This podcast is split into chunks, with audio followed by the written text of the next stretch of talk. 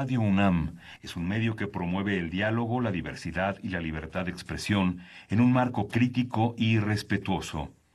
Los comentarios expresados a lo largo de su programación reflejan la opinión de quien los emite, mas no de la radiodifusora.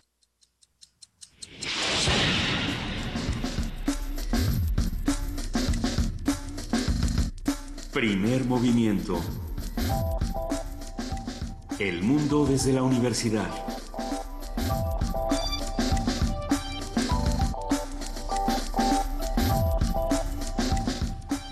Muy buenos días, bienvenidas a la trigésimo primera edición de la Feria Internacional del Libro de Guadalajara.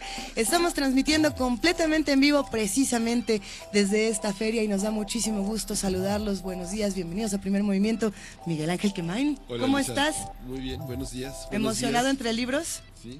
Eh, hace 30 años vine por primera vez a esta feria y es la 31. La 31. ¿Veniste a la primera feria del libro? a, la, segunda. feria del libro? Querida Juana Inés de esa jefa de información, ¿cómo estás? Muy bien, muchas gracias. Buen día a todos. Nos da muchísimo gusto. Hola a los que nos ven por Facebook. Hola. Nos da muchísimo gusto este, estar de vuelta en Guadalajara. No sé si a Guadalajara le dé tanto gusto tenernos a nosotros de vuelta. Digamos, no solo a nosotros, sino a todo, todo el mundo que se desplaza hacia esta ciudad y que la invade como, como plaga de langosta. Querida Juan Inés, de hecho tú llegaste unos días antes que nosotros a esta feria, presentaste tu libro el día de ayer con entre mucha algarabía, mucha felicidad. Hay muchas fotos por ahí en redes sociales, las iremos compartiendo. Cuéntanos qué has visto hasta ahora de esta feria que más hayas disfrutado. Pues mira, los pasillos, Luisa. No, no, está muy bien. Vienen muchas editoriales pequeñas. El país, bueno, la ciudad invitada es Madrid. Y eh, eh, tenemos además la posibilidad, y esperemos que así lo tomen quienes nos escuchan desde la Ciudad de México y desde otras partes del país y del mundo, de salirnos un poco de la bonita discusión, de no se hagan bolas, están, están muy confundidos, todas estas cosas que vienen ya con el destape. Sí, Toño Quijano, jefe de noticias, dice que sí, que qué bueno que estamos aquí. Toño y no cubriendo los pinos, ¿verdad? Toño, qué alegría. Entonces, bueno, muchas cosas suceden aquí y afuera. Y hubo, muchas cosas interesantes a lo largo del fin de semana, desde la inauguración, Raúl Padilla, que es el presidente de la feria, señaló en el marco de la, de la inauguración que el presupuesto de cultura se redujo al punto, tres, al punto 32% del, del PIB, cuando el año pasado había sido de cerca del 52%, aprovechó para señalar la crisis de las universidades, la crisis económica y la crisis de la cultura en esta administración de Enrique Peña Nieto y hubo varios discursos que fueron eh, extraordinarios en el marco también de la, de la cuestión política, el discurso de Manuel Carrer poniendo la literatura en el, en el, centro, de la, en el centro de la discusión, el yo, el, el, espacio autobiográfico y también el tema de la alteridad desde una literatura que ha considerado el conjunto de las literaturas y por supuesto el discurso de Paul Oster. ¿Todo eso fue ayer? No, eso, ah, Paul Oster fue, el, sábado. el, sábado. Pero fue el, pero la conferencia que, que, dio el día de ayer fue extraordinaria, recordando todos los antecedentes poéticos de una, de una lengua que difícilmente reconocen los novelistas, que están obligados siempre a hablar de la novela, y que, y que Paul Oster recordó a la poesía, los más grandes poetas de la tradición. Parecía que la conferencia, si cerraba los ojos, le estaba dando Harold Bloom porque realmente ya cuando llega tanta fama, tanto reconocimiento... Y Paul Oster se retuerce del otro lado de, pueden, va a venir. Sí, pueden, hablar, de lo que leyeron en la prepa, o sea, porque los novelistas parecen impedidos. Bueno, fue muy rico, fue muy interesante todo, todo lo que pasó este fin de semana. Y lo que nos espera porque apenas es lunes y eso es lo que nos emociona tanto de esta FIL Guadalajara. Quédense con nosotros, vamos a tener invitados y, además nos entusiasma mucho contarles que muchos de estos invitados los vemos en casa, los vemos acá, eh, se hace una gran familia en, la FIL de Guadalajara. por ejemplo, por nuestro primer invitado? Sí, justamente. Ya está sentado tomando café. Hola, primer invitado. A mí me, emociona mucho porque en primer movimiento escuchamos los primeros, digamos, dibujos, los primeros borradores del complot mongol de Rafael Bernal, de esta adaptación en novela gráfica, que bueno, eh, ahora nos trae Ricardo Peláez, ilustrador e historietista, y, ya, morimos por saber de qué se trata todo este asunto y en qué quedó. Vamos a tener mucho más esta mañana, querido Miguel Ángel, querida sí, Juan Inés. Vamos a tener la presencia no solo de Ricardo, de, de, este, de nuestro compañero Ricardo Peláez. Ricardo Peláez, sino que iba a decir Ricardo Bernal aluciendo a Felisberto este, Hernández del complot mongol. vamos a tener a Joaquín, Rafael Peláez y Ricardo Bernal. Vamos a tener la crónica que desde FIL nuestro compañero reportero eh, Antonio Quijano ha hecho de los recorridos en, en esta enorme feria que no termino de recorrer, es como, como el supermercado más grande que, yo creo que hay en Latinoamérica. Ah, que todos fueran así. Ah, que así fueran. no, no, porque luego, ¿qué comemos? No, está muy bien que haya supermercados de libros y supermercados de comida. A ver, había un cuento que, ojalá que alguien que nos escuche nos recordara de quién era este cuento llamado Camila Come Cuentos. ¿Alguien lo recuerda? Cuando una niña comía cuentos y de hecho el libro tenía una mordida. No, Era de estos libros bastante muy parecido que es El increíble niño come libros de Oliver Jefferson. No, pero y fíjate que ese, según yo, fue después. Ahorita, lo buscamos. El, el, increíble niño come libros es bastante reciente. Y según yo también tiene mordida. Eh, es interesante platicar de los nuevos proyectos y de las nuevas editoriales que están aquí en la FIL de Guadalajara. Una de ellas, por ejemplo, es arbitraria, hecha por jóvenes, y hay otras que se hacen desde la experiencia. A mí me interesa muchísimo el proyecto de la editorial Grano de Sal, eh, que está dirigida por Tomás Granados. Entonces hay que ver qué propone. La experiencia que trae Tomás Granados en una editorial nueva, sin duda será algo muy emocionante. Y, ayer presentó su libro con muchísimo, con muchísimo éxito en el sentido en el que el libro fue leído. su libro que se llama Libros de esta colección Grano de Sal, y que justamente lo presentó el director general de publicaciones y fomento editorial de la UNAM, Joaquín Díez Canedo, con una minuciosidad verdaderamente extraordinaria, una historia, una historia de los libros, del papel, de las ferias, fascinante. Y va, a estar con nosotros Joaquín, Canedo. Uno de los stands más grandes en la feria es el de la UNAM, una, una, un despliegue de, diversidad y de, y de belleza en el diseño que no, que no puede perderse si viene a la feria de Guadalajara. Bueno, y es que esa es otra que hay que comentar. Cada stand, cada año, eh, cada, cada eh, espacio editorial eh, compite y es muy divertido ver todas las propuestas visuales, literarias que tienen. Este año, por ejemplo, yo estoy muy divertida con el stand de Almadía, no sé si ya fueron a verlo, que todo está escrito con faltas de ortografía, de una manera intencional, muy juguetona. Almadía, de hecho, está escrito con H. Es bueno, el, persona que pasa, persona que se detiene a, reírse, pero a, carcajadas. De igual manera, por aquí, por ejemplo, alcanzamos a ver el stand de Océano, y bueno, cuando digo stand es la gran isla, el pabellón de Océano. Detrás de nosotros tenemos justamente el espacio de Madrid y, es una verdadera belleza. Entonces vamos a seguir platicando de todas estas cosas. Tenemos también una mesa muy interesante, Miguel Ángel. Sí, eh, Sergio Ramírez. Eh, escritor, periodista, político y abogado nicaragüense, presenta su antología personal 50 años de cuento. Hizo una selección, hizo una mirada hacia atrás cuando ganó a los 19 años su primer, su primer concurso de cuentos y se autoeditó, se autoeditó con 500 ejemplares. Eh, el libro que ahora veremos. Hay que hablar de autoedición también. Bueno, no, hay que, hay que hablar de autoedición y hay que hablar de... Eh, será interesante esta conversación con Sergio Ramírez. Eh, esperamos platicar con él sobre todo de, de, lo que implicó la radio para él. Él dice, eh, muchos escritores dicen que hablan de los libros que leyeron por primera vez o los, los libros cuya lectura los marcó. Yo puedo hablar de los libros que escuché y lo que cuenta sobre las radionovelas, sobre las versiones radiofónicas de novelas de Julio Verne, que, hacían que toda la ciudad se parara y que además decía podía salir mientras estaba eh, la radionovela puesta y no perderte nada porque conforme ibas avanzando por la ciudad y conforme ibas avanzando por el pueblo, ibas escuchando que salía de las casas el sonido de la radionovela. Y entonces era una manera en la que todos estábamos involucrados en una misma lectura. Es otro tipo de lectura a través de la radio. Ya lo vamos a platicar. Ya nos lo va a contar Sergio Ramírez. Hay que hoy primer movimiento eh, mucho invitado eh, masculino. Va a estar interesante escuchar todas estas voces y cómo se refieren a todos estos temas. Y también yo creo que es pertinente pensar en los radioteatros que nosotros tenemos desde primer movimiento, que son más bien radiocuentos, porque los radioteatros tienen otro tipo de construcción que va a estar bien interesante eh, discutir, sin duda. Eh, ¿Qué les parece si nos vamos a musiquita para ir arrancando esta mañana? Anoche estuvieron Joel López y Sidarta. Y vamos a escuchar... Aquí estuvo re bueno, por cierto. dicen por ahí que fue el... Sidarta, vamos a escuchar el tema Siddhartha con, vamos a Siddhartha con el tema de náufrago. Eso.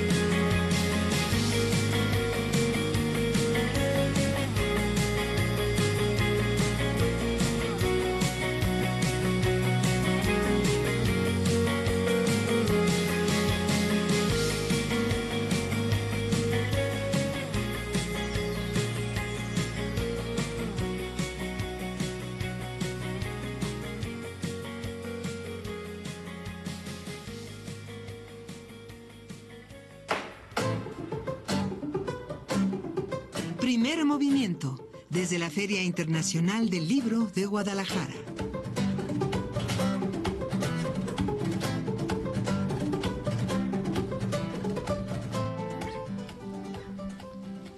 El complot mongol de Rafael Bernal es considerada la novela pionera del género negro en México. Hace 15 años se publicó la edición literaria y este año los lectores ya pueden encontrarla en formato de novela gráfica. Este libro fue editado por el Fondo de Cultura Económica y está hecho con el guion de Luis Humberto Crosswhite y las ilustraciones de Ricardo Peláez. Ricardo Peláez. y justamente está Ricardo Peláez con nosotros para hablar sobre esta publicación y cómo fue el proceso de ilustración y cómo, cómo, cómo, cómo fue armado este, creación.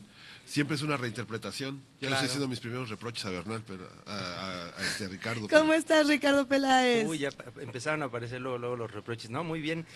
Hola, buen día. Pues finalmente eh, ya ha parido el, el libro después de una larguísima gestación de pues prácticamente 20 años desde que fue concebido el proyecto. 20 años. Prácticamente porque más o menos hace unos 19, 20 años eh, Crosswhite iba a...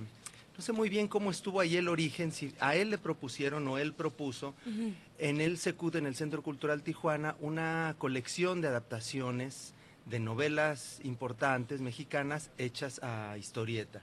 Entonces él se puso en contacto conmigo. En ese entonces él conocía mi trabajo eh, por el Gallito Comics, la revista que estábamos haciendo em, eh, bajo la dirección de Víctor del Real, los colegas eh, Clemen Quintero, Frick, Ricardo Camacho, en fin. Y allí ubicó mi trabajo y me, invitó a participar en este proyecto si me interesaba. Pues yo le dije, por supuesto que sí.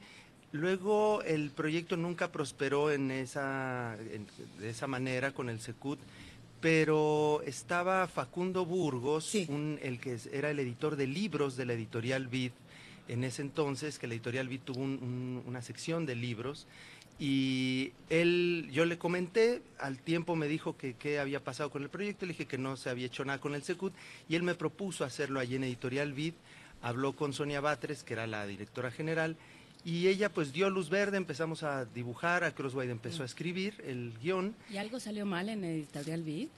no lo puedo creer, Pues sí, eh, salió, llegó a salir el primero de lo que iba a ser una miniserie de cuatro, o sea, la adaptación iba a constar de cuatro partes, cuatro pequeñas revistas.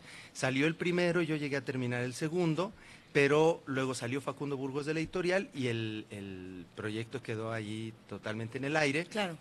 Eh, luego, tiempo después lo retoma eh, Andrés Ramírez en Random House, con, con, quienes tampoco nunca se llega a concretar el proyecto y tuvieron que cumplirse 100 años del natalicio de Rafael Bernal para que Adriana Romero y Tomás Granados en el Fondo de Cultura Económica lo desempolvaran. Y más o menos por ahí nosotros nos encontramos y empezamos a hablar del tema, más o menos. Oye, pero vas dejando desolación a tu paso. Estás, acabas de nombrar por lo menos como a tres editores que ya no están en su lugar. Exactamente, es bueno, es, es, el, es el complot del complot. De hecho, cuando yo me refiero al complot mongol, no me refiero a mi trabajo, me refiero al, a todo el complot que ha habido. Pues eso está por definirse si soy yo o es, es el, karma del libro o qué.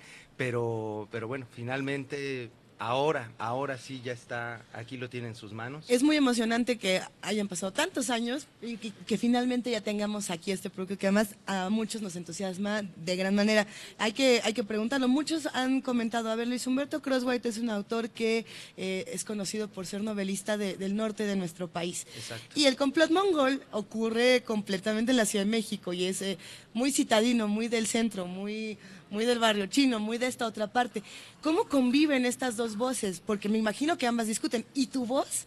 Es una más, es decir, son tres voces en un mismo libro, más las de todos los editores que de una u otra manera fueron también impregnándose en estas páginas. Sí, pues eh, a Luis Humberto Croswell le gusta mucho esta novela. Él ha dicho que es, su novela preferida, ¿no? Entonces, supongo que para él no, no, no, no fue ningún problema eh, hacer la, adaptación, sobre todo por el cariño que le tiene, él de todos modos conoce además la Ciudad de México, y es más bien un trabajo de, de, un, de un lector de historieta también, o sea, él como, como adaptador conoce el lenguaje, él es un gran lector de cómic, de historieta, y de ahí que él desmontó todo el, proceso narrativo, digamos, la, estructura narrativa. Para hacer cómic hay que leer todos los cómics que se puedan y todas las novelas. Hay que ser lector de cómic. No es lo mismo que hacer un guion de cine, no es lo mismo que hacer cualquier otro guion. Eh, tratemos de irnos un paso atrás y explicar cómo se hace un guion de, novela gráfica. Arte secuencia, maestro.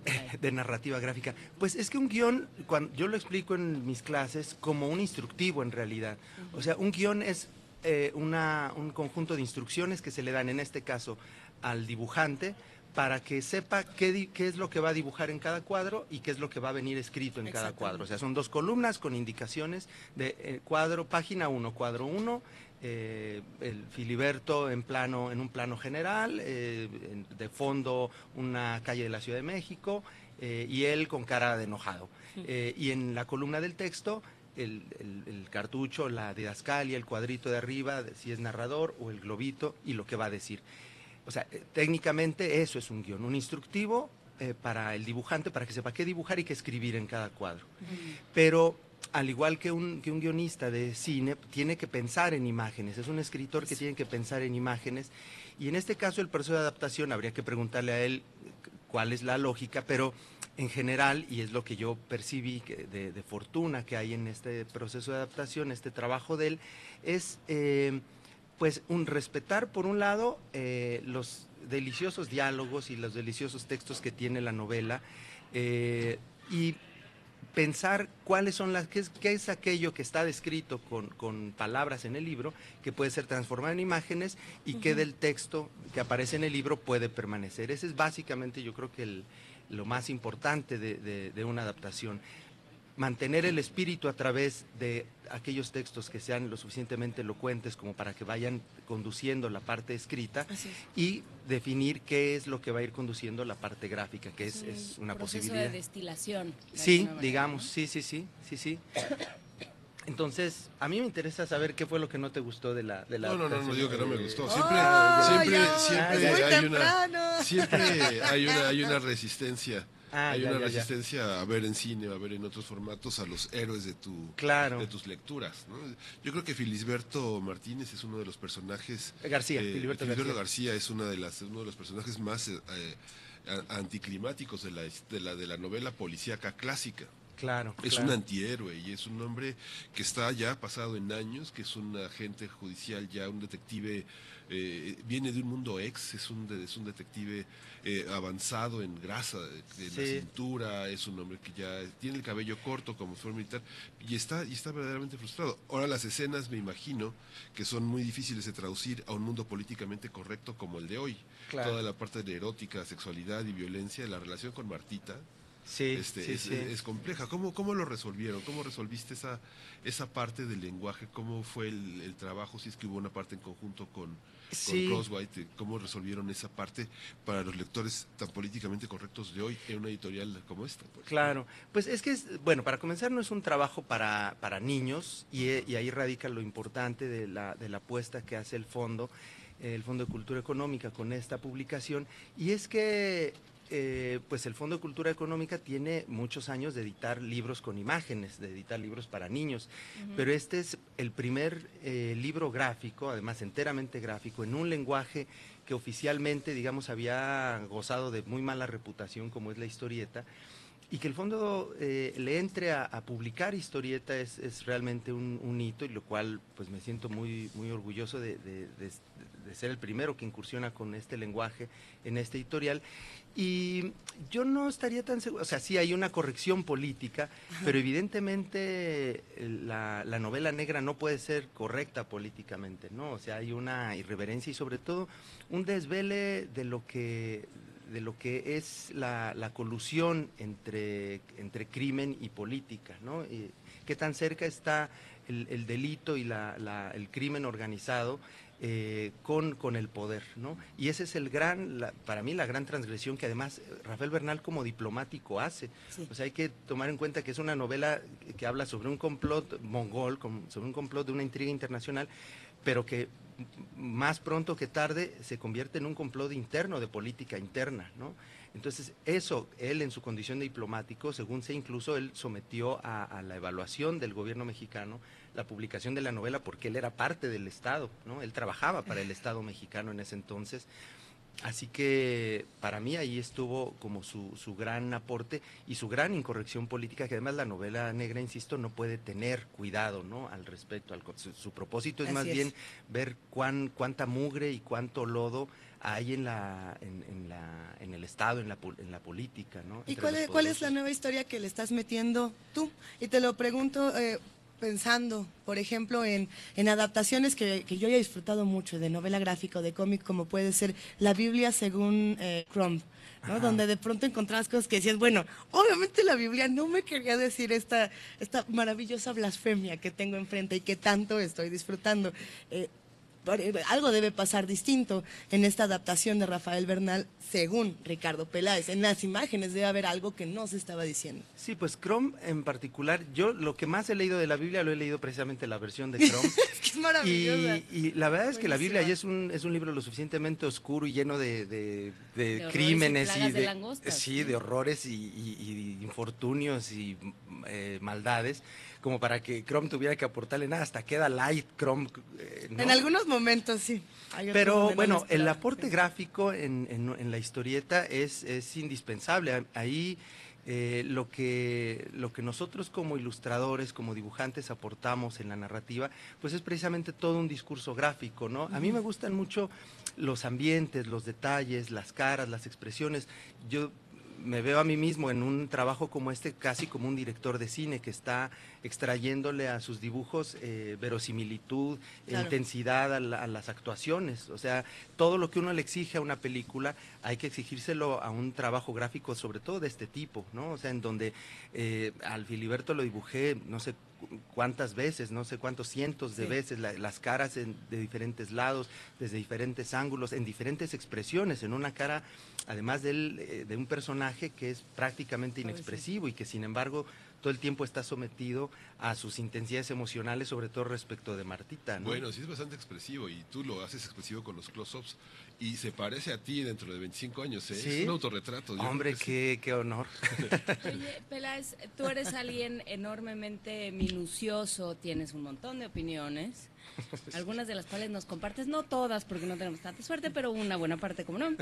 Eh, entonces, ¿qué averiguaste tú? O sea, eres alguien que cuando se pone a hacer un trabajo de cualquier tipo, hace investigación y, se y realmente se empapa no solo de esta materia, sino de todo aquello que te pueda servir para construir este universo gráfico.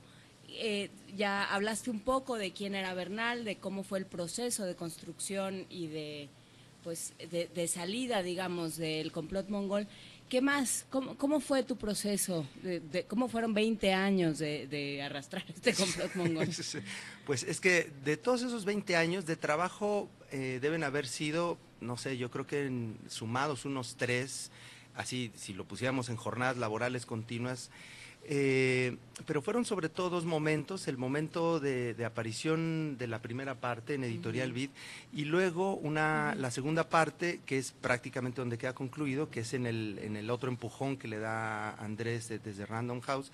Em, y bueno, pues fue un proceso largo, es un trabajo que si hubiera, digamos, grados académicos eh, o de titulación, digamos, en cuanto a demostración de capacidades profesionales, esto para mí vendría siendo como una suerte de maestría.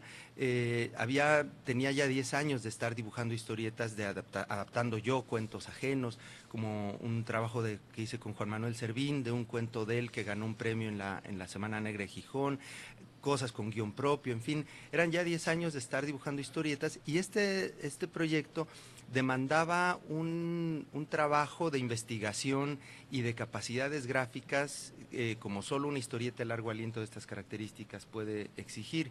Y es, eh, bueno, pues para comenzar, eh, mi, mi, principal reto era este asunto actoral de los personajes, ¿no? Con una Martita además que, que siendo de ojitos rasgados, pues también resultaba muy difícil en la expresión. De esta versión que aparece, cambié todas las caras de Martita del primer complot que había porque me la chotearon y me, se burlaron mis, mis cuates y mis colegas horrible de la primera Martita que salió. ¿Qué tanto influyen los ojos en la expresión de un personaje? No, bueno, pues todo, ¿no? O sea, pues es, es, este, e, es, importantísimo. Las manos, me gusta mucho dibujar las manos. Bueno, por supuesto fui al bar La Ópera, a recorrer las calles de la ciudad tomando fotos eh, para la escena de la Alameda entre Lasky y, este, y Filiberto. En fin, es, un trabajo de, de, mucha documentación y de mucha exigencia dibujística, eso en términos actorales, narrativos, de tensión dramática, ¿no? ¿Qué pasa cuando tenemos autores que han hecho novela negra en, otros países? Bueno, gráfica. Eh, no sé, es que ya no quiero ponerme a hablar de Frank Miller. Ya de verdad no quiero hacerlo, pero pues nos emociona mucho poder tener eh, otros referentes de otras latitudes que nos hayan ayudado a lo mejor a llegar a este, a este punto. Andreu Martín. Yo sobre todo gráficamente le debo muchísimo, este libro le debo muchísimo, está de hecho allí en los agradecimientos, a, a Eduardo Rizo que es un dibujante argentino. O sea, la Escuela de Dibujantes Argentinos es, yo creo que de las más sólidas en, el planeta. O sea, los europeos, los norteamericanos. Frank Miller le debe muchísimo a la, al surco que empezaron a hacer gente, sobre todo, por ejemplo, como José Muñoz, ¿no? De quien, de quien también abrevé un montón. Eh, José Muñoz tiene un personaje que por cierto recomiendo muchísimo porque acaba de salir una edición integral en Ediciones Salamandra de todo el personaje que se llama Alex Sinner, que es un, personaje que construyeron José Muñoz en el dibujo y Carlos Zampayo en el guion. Y bueno, ellos los conocí muy, muy joven en la revista Sniff. Eh, que se editó acá en México, y él y, Eduardo Rizo fueron eh, Mandrafina también, otro dibujante argentino, Cacho Mandrafina, fueron como han sido pues mis, mis maestros ¿no? en, el, en el dibujo. A Frank Miller lo conozco después. Eh, y, lo, digo porque todo el mundo tiene este referente, bueno, muchos somos los que tenemos el referente inmediato por el cine, por eh, los cómics que a lo mejor teníamos más al alcance de niños. Es que ese es el problema del, del, anglocentrismo, que parece que, que, como es el más conocido, digamos, el que viene a, a dar como un golpe eh, mediático muy importante con su Sin City, que además luego se hace película y demás, eh, pero la verdad es que él le debe todo a, gente que, estuvo antes que él y que no son además norteamericanos, ¿no? Entonces, y tú le debes, o sea, hay buena parte de Fontana Rosa, hay buena parte de Boogie en... en sí, de todo, de todo, ¿no? O sea, pues yo realmente siempre lo he dicho, no soy el dibujante de los dibujantes que, he leído y que he visto, entonces realmente este proyecto no sería posible sin, sin todo esa enseñanza, porque yo nunca cursé estudios formales de, narrativa gráfica, bueno, casi que ni, de dibujo, ¿no? Ah, ¿no? ha habido, ¿no? No existen en México estudios formales, pues, ¿no? O sea, no, no te forman en ningún lado para ser narrador gráfico. O sea, yo estudié bueno, diseño contigo, gráfico. Ahora sí. Eh, pues hay ya, hay ya escuela, empieza a haber ya más escuela, ¿no? O sea, somos muchos los que estamos ya abonando desde distintos lados para la, enseñanza de lo que es ilustrar para, para, para, narrar gráficamente, ¿no? Digo, no, por supuesto no soy yo el único. Y en el taller del perro, cuando se estaba haciendo este, este libro, con, que estábamos los colegas ahí en este proyecto, pues ahí dábamos un taller, ¿no? Entre todos. Así que pues sí, ahí ya un, ya empieza a haber escuela, ¿no? Ahora tenemos aquí en, en Phil Guadalajara, por ejemplo, el Salón del Cómic, ¿no? Es, es, emocionante ver que ya tenemos espacios en las diferentes ferias, porque creo que ya son varias donde se abre un espacio específico para novela gráfica y para cómic. la, la Catrina, que es el premio este que se da en el marco de este evento, se viene dando desde hace muchos años. Precisamente yo, aquí la última vez que vine a Phil Guadalajara fue a ver a Roberto Fontana Rosa, que venía ya en silla de ruedas en, en las últimas etapas de su vida, y sin embargo la cabeza era de una lucidez extraordinaria, nos tuvo ahí a todos riendo eh, sin parar durante toda la hora que duró su presentación. Y, este, y sí, la historieta ya tiene sin duda un lugar. Yo creo que el, gran, el gran redentor de la historieta fue eh, una cuestión de, léxico y es eh, que desde que es novela gráfica ya es, ya es digna, ¿no? O sea, el, el término novela gráfica, curiosamente fue lo que vino a zanjar muchos de los de los pruritos y de las, de las dudas que tenía mucha gente para referirse a algo que ha estado con nosotros toda la vida, o sea, los monitos, que era como se le, se le conoció por años a la historieta, ya estaba con nosotros desde hace mucho, o sea, México tiene una tradición de lectura de imagen, pero además de lectura de historietas enorme, ¿no? Es que es como cuando le dijeron ensayo creativo a las ocurrencias que se nos, que se, nos venían a la mente a muchos y ya, entonces ya eran más válidas. No, pero y detrás de, también de adaptación de, novelas, ¿no? Todo el, esfuerzo que hizo Fernández Editores, que hizo novedades, hay una tradición de novela adaptada a arte secuencial. Sí, y es que yo creo que una de las formas en las que la gente que, se, que quería hacer historieta eh, tenía para, para limpiarle su pecado original era decir, bueno, si vamos a hacer historieta, que sea apoyándonos en algo que ya que ya tenga dignidad en sí pero misma. Hacía cosas como Resurrección de Tolstoy, o sea, yo me acuerdo de las cosas que hacía novedades y eran, o sea, eran textos, por supuesto todos del dominio público, o sea, todos eh, sin derechos, digamos, no pagaban derechos y eran pero obras de ese tipo. Sí, sí, sí, sí. Eh, de hecho, uno de los esfuerzos editoriales que a mí me marcaron muchísimo y que además fueron, son un ejemplo de un proyecto bien construido y bien elaborado desde la historieta y desde la Secretaría de Educación Pública fue lo que hizo Paco Ignacio Taibo en el 80. Eh, cuando estaba en la dirección de publicaciones, y es todo un proyecto, decir, bueno, que se, eh, se pusieron a pensar, bueno, si la gente en este país lee historieta, y es lo que más se lee, pues vamos haciendo una historieta de calidad, vamos haciendo una historieta con contenidos.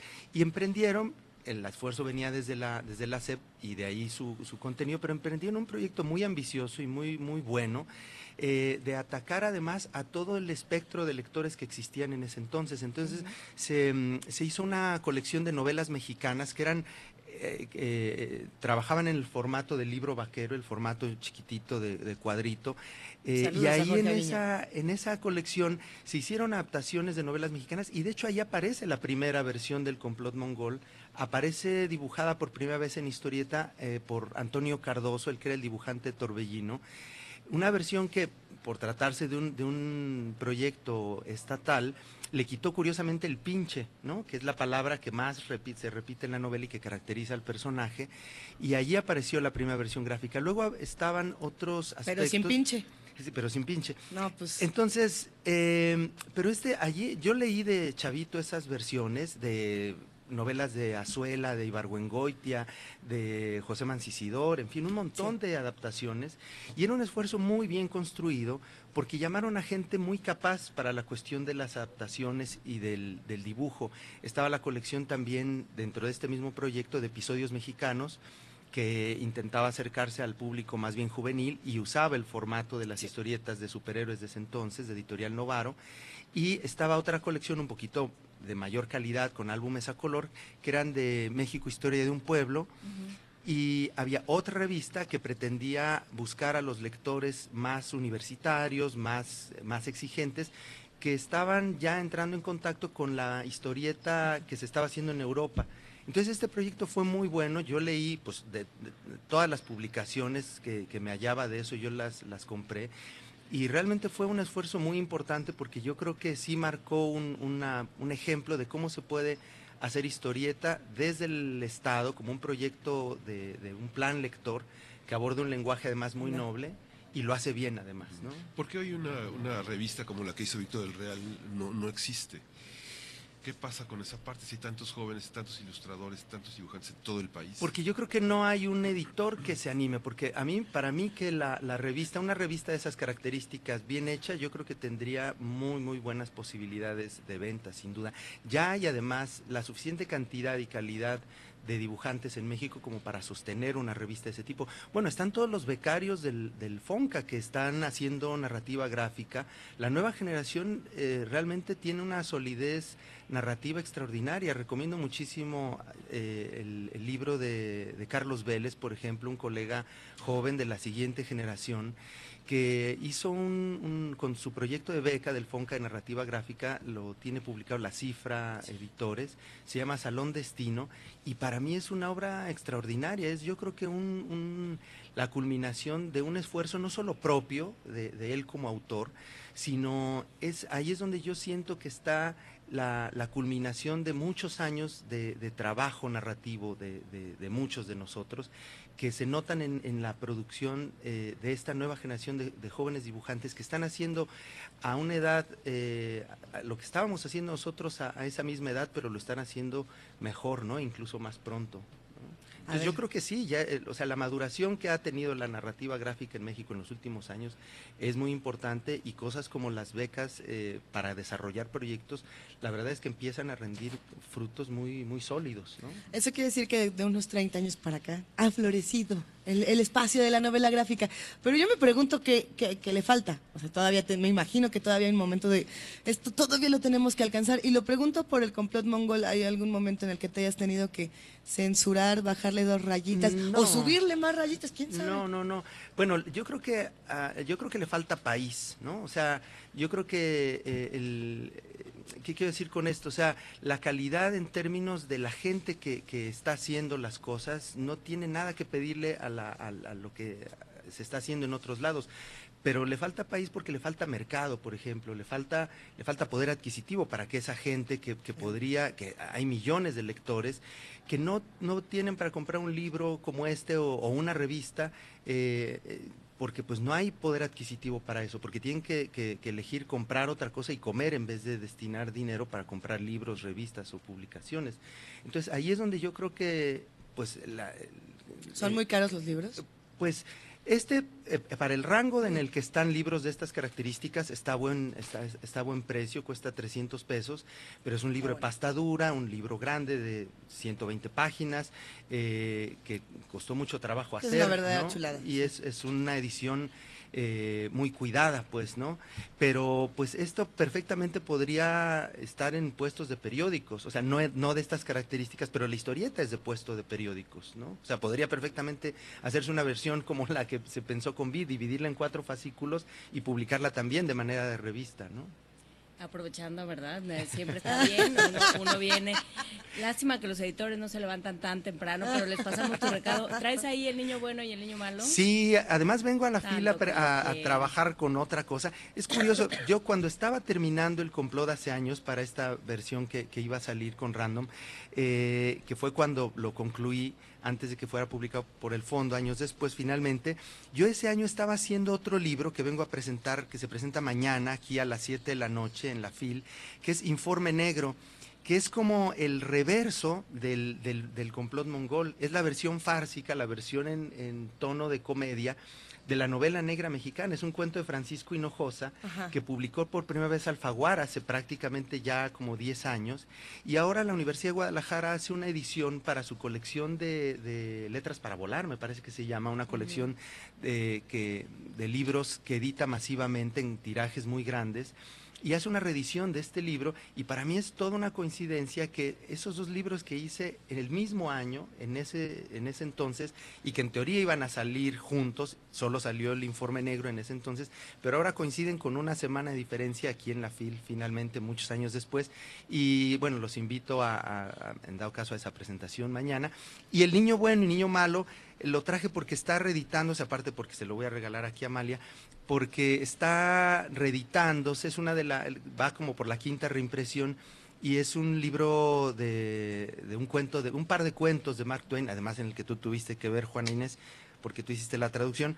Eh, ah, la hice yo. ¿No? Ah, no, perdón, tú hiciste la edición, tú estabas del lado editorial, claro, claro. Ay, a ver, ya dejen ver ese libro, está bellísimo. Este, y son dos cuentos de Mark Twain que hay que aclarar que tampoco son para niños. Eh, es un libro que, que las mamás devuelven al otro día, algunas mamás devuelven al otro día en la librería porque la incorrección política y la, mordacidad y el salvajismo de Mark Twain para en estos dos cuentos en específico, que eran una mofa de los libros de catecismo.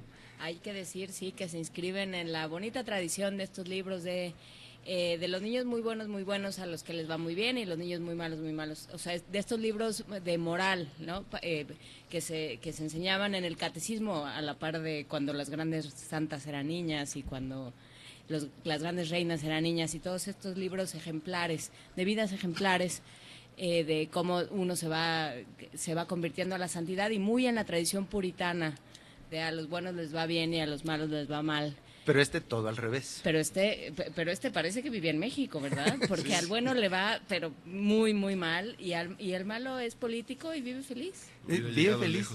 Y llega, llega, sí, además llega muy lejos. Y los finales de ambos cuentos son de un salvajismo de verdad escalofriante.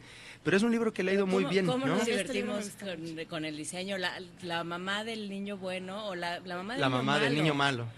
Que eh, tenía su delantal y era malísima, malísima. Porque además el, este forma parte de una colección de acercamiento a los clásicos, a textos clásicos, pero desde una perspectiva gráfica contemporánea. De hecho, esa era la premisa, ¿no? Entonces, de manera que los, los niños que aparecen dibujados ahí no están eh, eh, por supuesto, eh, vestidos a la manera en la que de los años en los que escribió Mark Twain estos cuentos. Son eh, versiones totalmente contemporáneas. Anthony Brown fue el, que hizo el primer título de esta colección e hizo una versión también contemporánea de Hansel y Gretel con un papá obrero y una mamá gruñona espantosa, una madrastra horrible en la Inglaterra moderna. Entonces, este era la el planteamiento de, estos, de esta colección, de hecho, ¿no? Sí, eh, hay también otro, eh, una parte de las mil y una noches que se llama El cuento de los contadores de cuentos, que eh, ilustró, no, voy a recordar su nombre. tampoco, un, chileno, un, dibujante chileno. Que, ¿te acuerdas? Todo lo dibujaba a lápiz, tenía, tenía muchos problemas de movilidad en las manos y sin embargo todo lo, lo dibujaba con un lapicero. Era eh, terapia, entonces. Pues era muy impresionante. Bueno, no voy a recordar las cosas que dijiste cuando lo viste trabajar. Dijiste, hay que, bueno, sí lo voy a recordar. Dijiste, hay que cortarle las manos porque qué barbaridad. Si así trabaja de esa manera, claro, hay que ver, hay que ponerle más retos a ver qué sucede. Un dibujante extraordinario que luego, bueno, Mauricio Gómez Morín, que era entonces director de arte del Fondo de Cultura Económica, se dedicó a colorear y el resultado fue el cuento de los contadores de cuentos en esta colección de clásicos del Fondo de Cultura Económica. Hay una versión también de unos cuentos de Ibargüengoiti ilustrados por Magú en esta misma colección. Sí, pues este se, se, se reedita así, y se acaba pronto las reimpresiones de este libro, así que pues los invito también a que, a que se acerquen a él. ¿Dónde nos vemos? ¿A qué hora nos vemos? Para pues los que están en Guadalajara y para los que nos quieran ver en La presentación de Informe Negro es mañana a las 7 de la, de la noche. Consulten allí la cartelera, no sé, de, de los múltiples foros que hay. Eh, en alguno de ellos se presenta Informe Negro a las 7 de la noche, mañana martes. Y el Complot Mongol se presenta a las 5 de la tarde, el sábado. Lo presentan em, eh, el que escribió aquí en la Gaceta, ¿cómo es? Eh, ay. En un momentito más, aquí lo encontraremos. Vamos a encontrar el nombre. Bernardo Esquinca. Bernardo Esquinca lo presenta. el mero mero. Junto con, junto con Tomás, eh, Tomás, no, este Eduardo Matías de parte del Fondo de Cultura Económica y se presenta el libro aquí el, el sábado a las, a las 5 de la tarde. Y es que hay que decirlo brevemente, brevísimo. Bernardo Esquinca estuvo dando el recorrido en el ah. centro a, todas las personas que, leyeron, que leyeron. Sí, con motivo del centenario del natalicio se, se, hicieron unos recorridos. Editorial Planeta organizó para conmemorar el, libro una serie de recorridos en el centro por los lugares. Sí, yo fui, yo fui a esos recorridos. Entonces uno iba pasando por las esquinas y los lugares se leían fragmentos eh, para recordar los sitios donde ocurría la, la novela, la Alameda, el bar, la ópera, en fin, ¿no? Hay que decir, eh, lo siento mucho Peláez, pero tu presentación con Francisco Hinojosa es el 27 de noviembre, o sea, hoy a las 7 de la noche en el Salón lunes? Nandino. Bueno, bueno, o sea, nos han cambiado la fecha. Eso es 27, pues así nos lo acaba de mandar Vania Ah, no, no, no, pero ese, eso cambió, eso cambió, ese letrerito cambió. Ah, eh, es martes porque precisamente Hinojosa eh, llega hoy, pero ya llegaba ya muy tarde, entonces la pasaron para mañana. Perfecto. Y pues yo quiero sugerir ahí una canción que escribió Armando Rosas, compositor rupestre mexicano, a quien mando además un, caluroso saludo. Él estuvo en Radio Nama hace poco, fue una maravilla. Y él escribió la canción El complot mongol, eh, que aparece en su disco La evolución de las especies, y pues es un, su, propio homenaje musical a, a esta gran, gran novela mexicana. Pues vámonos, Ricardo Peláez, con Armando Rosas, la camerata rupestre y el, complot, mongol. Pues un gusto. Saludos. Gracias, querido Ricardo Peláez.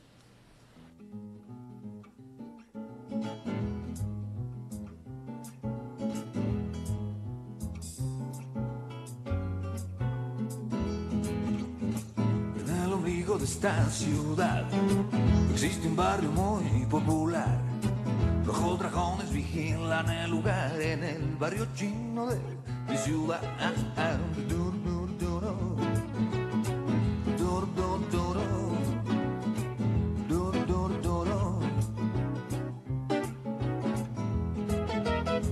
Bellas mujeres se bajan de los autos tomadas de los brazos de hombres elegantes. Mientras adentro la multitud se excita y dirige sus miradas, prepara sus tiradas en el ombligo de esta ciudad. Existe un barrio muy popular, rojos dragones vigilan el lugar en los casinos de mi ciudad.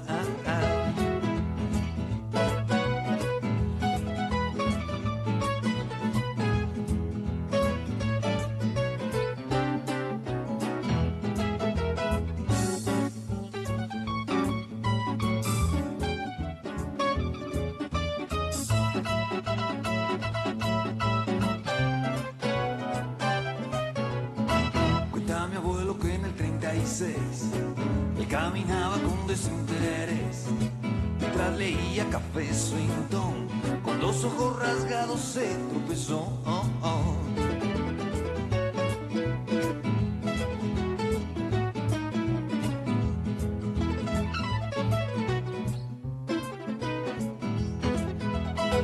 La bella voz le sugirió ah, ah, que hay de todo mi buen señor.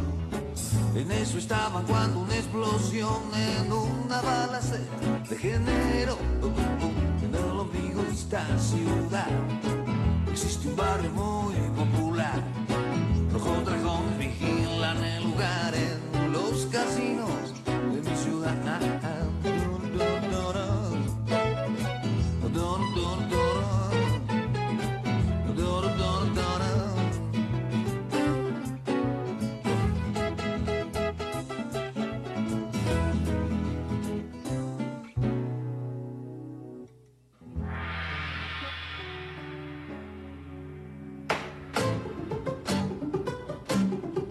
Primer movimiento desde la Feria Internacional del Libro de Guadalajara.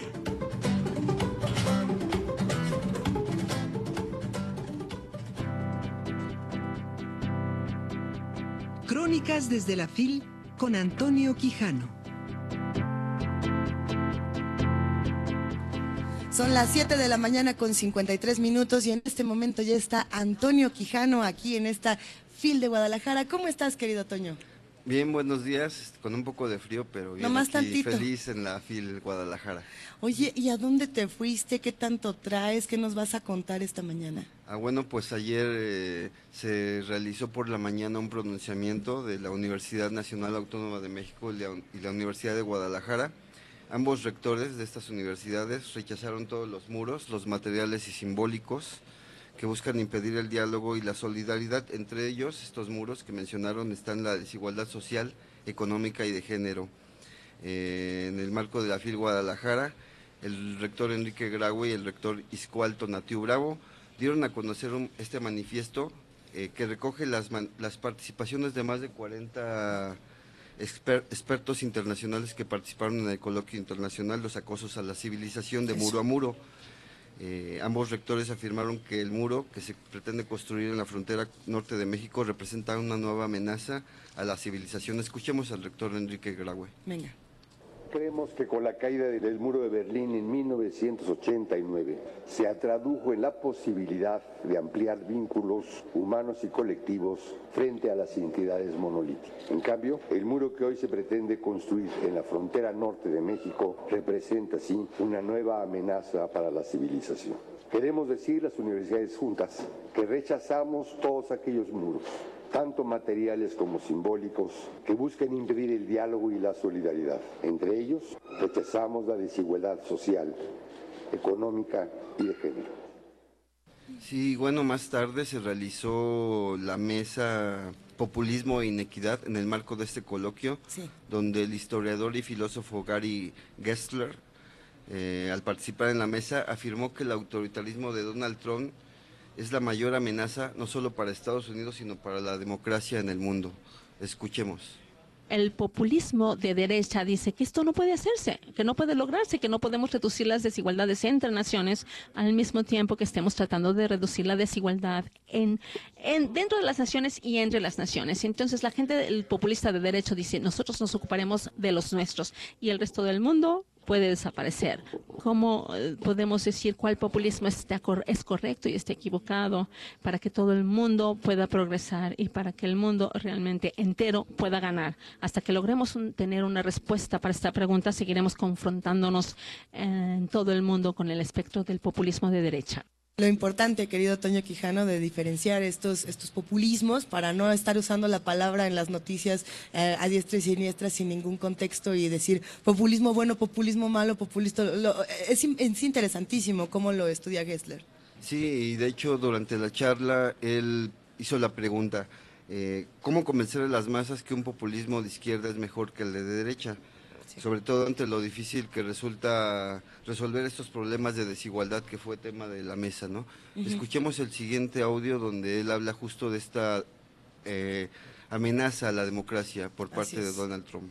Lo que el populismo de derecha hace o intenta hacer es fusionar o alquimizar clases y cuestiones étnicas. Se trata de algo oh, muy atractivo, pero que a la vez es un elixir peligroso. En este momento es uno de los sentimientos más poderosos que se están dando en el mundo. La democracia como resultado de todo eso, la verdadera democracia se encuentra bajo ataque en el mundo como no lo había estado desde la década de 1930 bajo la sombra del fascismo. Bueno, en la mesa también participó Juan Pardinas, que es director general del INCO, del Instituto Mexicano para la Competitividad. Él dijo también refiriéndose a la democracia, pero en nuestro país, que también sufre una aniquilación de las instituciones. Escuchemos. ¿Qué proceso estamos viviendo cuando el fiscal electoral, que es en esencia un fiscal más que electoral, es un fiscal anticorrupción donde la corrupción se utiliza para objetivos electorales? ¿Qué sucede cuando de repente el presidente decide correrlo, porque pues dicen que fue el, eh, procurador encargado, pero pues él no se hubiera tomado esa decisión. Y, yo pensé realmente esto va a ser, o sea, en, una en otra democracia estuviera llenado las calles de gente. Eh, este fiscal Santiago Nieto estaba investigando el caso de corrupción más importante en la historia del continente y sus impactos en México. Y lo corren y no pasa nada. Y luego vemos que el Tribunal Electoral decide que sí se pueden usar tarjetas de débito como parte de una campaña electoral. Y luego vemos que en la Cámara de Diputados hace dos semanas decide que los gobernadores van a poder usar sus ingresos excedentes no para pago de deuda, sino para gasto corriente en un año electoral. Entonces, yo, yo sí quiero invitar a pensar, imaginarnos cómo se desbarata una democracia.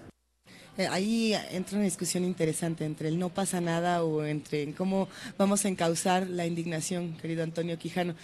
ya me iba a poner de intensa, pero mejor vamos a seguir escuchando lo que, lo que tienes preparado, porque traes todavía un par de audios más, si no me equivoco. Sí, después de esta mesa se realizó otra con el tema ciudades, donde pudimos escuchar al exalcalde de Los Ángeles, Antonio Villarraigosa. Él destacó que las ciudades que están eh, que reciben migrantes, sobre, sobre todo son muy progresistas. Y en ese sentido, el escritor británico Irving Welsh, Irving Welsh. el autor de Transpoiting, eh, se refirió a que estas urbes ponen, eh, bueno, definen los modelos democráticos de las ciudades en el futuro. Así es, vamos Escuchemos. en un mundo donde las personas están ah, sometidos al lavado de cerebros por los medios internacionales y el voto está afectado, por tanto, por esos ah, poderes, por el dinero y la publicidad. Es interesante pensar sobre estos tipos diferentes de modelos de democracia que, van a ser avanzados al futuro. Todos vienen de las ciudades, vienen de que las personas se congregan en un lugar, tratando de pensar todas estas cosas, tratando de repensar los problemas del mundo, interactuando mucho más entre ellos, más que en el ambiente rural rural, en un ambiente muy dinámico en este caso. pues, pues, nos despedimos. Con esto nos vamos. Muchísimas gracias, Antonio Quijano, jefe de noticias de Primer Movimiento. Nos escuchamos mañana con lo que haya hoy. Nos escuchamos mañana. Hasta luego. Un abrazo y nos vamos a la segunda hora de Primer Movimiento. Y ya también en TV UNAM, así que prenden la tele. Primer Movimiento, desde la Feria Internacional del Libro de Guadalajara.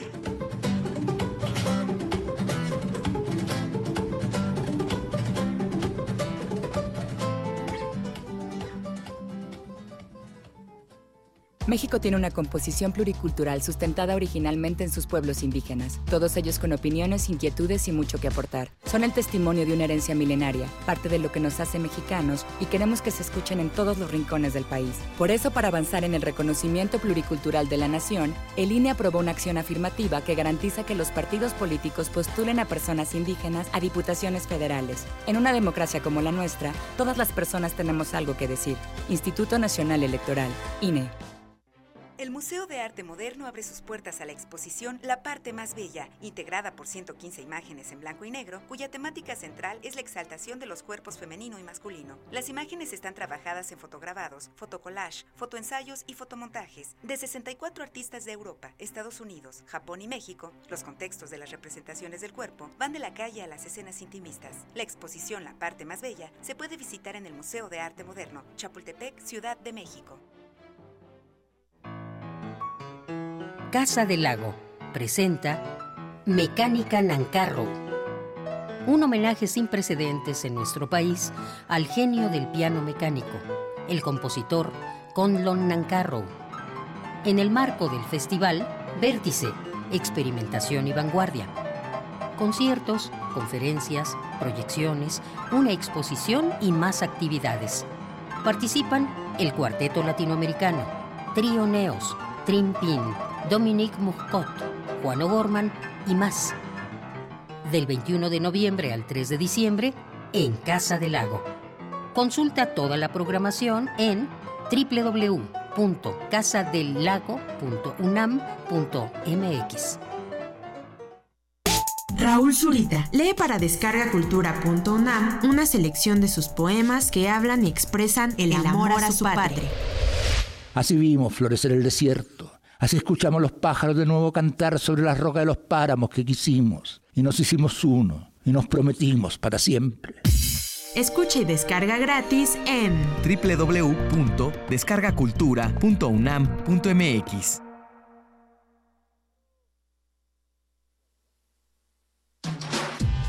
Primer movimiento. Podcast y transmisión en directo en www.radio.unam.mx.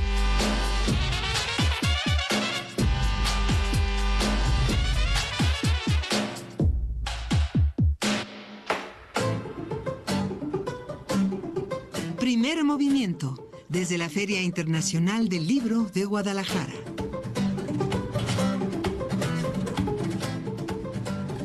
Muy buenos días a todos los que nos están escuchando a través de Radio UNAM y a todos los que nos observan aquí en TV UNAM, canal 120 y 20 de TV Abierta. Estamos transmitiendo completamente en vivo, seguimos por acá, en la Feria Internacional del Libro de Guadalajara, esta trigésimo primera. Querida jefa de información, otra vez buenos días, ¿cómo estás, Juana Inés de esa? Muy bien, muchas gracias, Luisa Iglesias. Respira un poco lo que yo saludo a Miguel Ángel Quemain. ¿Cómo estás, Miguel Ángel Quemain? Buenos días. Hola, Inés, buenos días. Es que esto del cambio de, el cambio de ubicación nos tiene... No, no, es que el baño está como a 20 kilómetros para allá, pero eh, nos da muchísimo gusto saber que tenemos un espacio tan grande lleno de libros. Toda esta feria está eh, plagada de los libros más maravillosos. A ver si en un momento más eh, podemos observar un poco de lo que ocurre por aquí. Detrás de nosotros está justamente el pabellón del... detrás de, nosotros está José Gutiérrez. Hola, José Gutiérrez. Hola. Tenemos aquí pues, justamente el pasaje de Madrid, la ciudad invitada a esta feria, Juana Inés. Exactamente, es este pabellón lleno de libros, eh, lleno de todo aquello que para para quienes organizaron y quienes estuvieron a cargo de, este pabellón de Madrid, representa los libros dentro de Madrid. Y bueno, pues habrá que darse una vuelta al rato a ver si hacemos eh, alguna... Si Iván Anuche, que está dispuesta todo el día de hoy, eh, puede hacer un Facebook Live En un rato. En un ratito más. Y justamente el número 89 de la revista Lubina, que edita la Universidad de Guadalajara, que presentaron ayer y que estuvo muy divertido con el Mudena Grandes, presenta Madrid, Madrid, Madrid, que es En México se piensa mucho en ti. sí. Como el chotis. Eh, un conjunto de cuentos eh, importantísimos, además de una muestra de arte contemporáneo de Madrid, que está también en el stand. Y están Javier Marías, Olvido, Olvido García, José María Gelbenzo, Manuel Vicente. Eh, todo el panorama grande, grande del cuento y, y de- y del relato corto en, en España con grandes autores contemporáneos, Belén Gopey, Ana Merino, Antonio Muñoz Molina, en fin, vale la pena este número 89 de Lubina.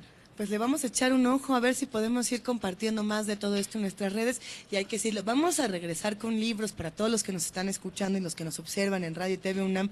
Sí, uno, que- ¿cómo no? Sí va a haber regalos, por supuesto que habrá de los que nosotros sí haga- vayamos eh, recuperando lentamente en, en esta feria. Sí nos pueden escribir, no Ya nos pueden todos- llamar, pero sí todos los pueden- encargados de los de los pabellones ya se ya se preocuparon. Así, ay, no, de pensar que Luisa va a ir liberando Así de, libros. ¿Quién me va a dar un libro? No, no, no. Estamos en arroba P Movimiento, en diagonal Primer Movimiento UNAM.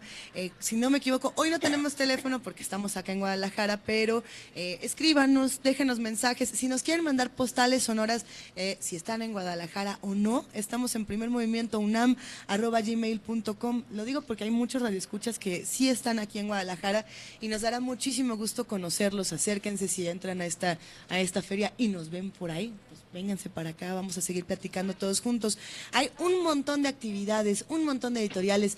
Eh, sobre todo da mucho gusto saber que no solamente están las grandes, sino que también hay nuevas, eh, pequeñas, independientes y que todas merecen el mismo espacio y el mismo reconocimiento en esta FIL. ¿Cómo ven?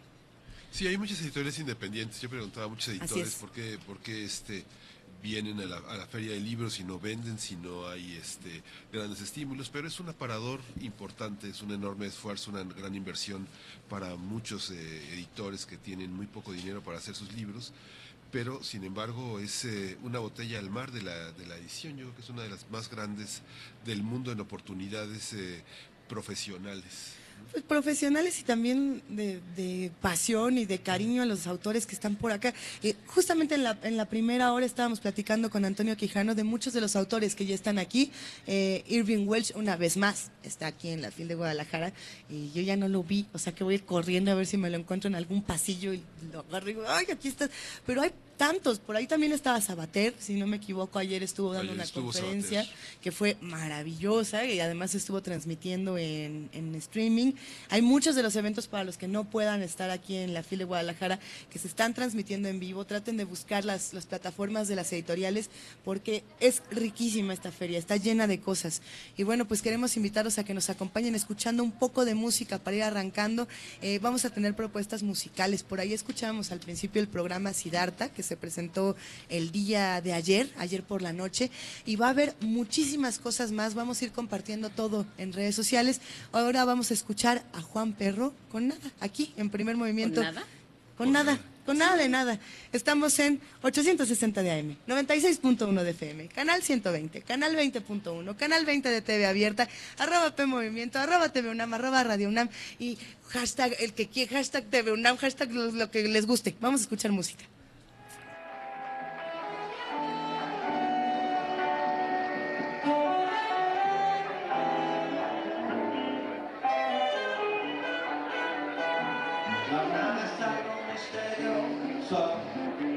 Un vocablo encantador. De sus entrañas viene todo, dama que sedujo al mismo creador. Antes del mundo no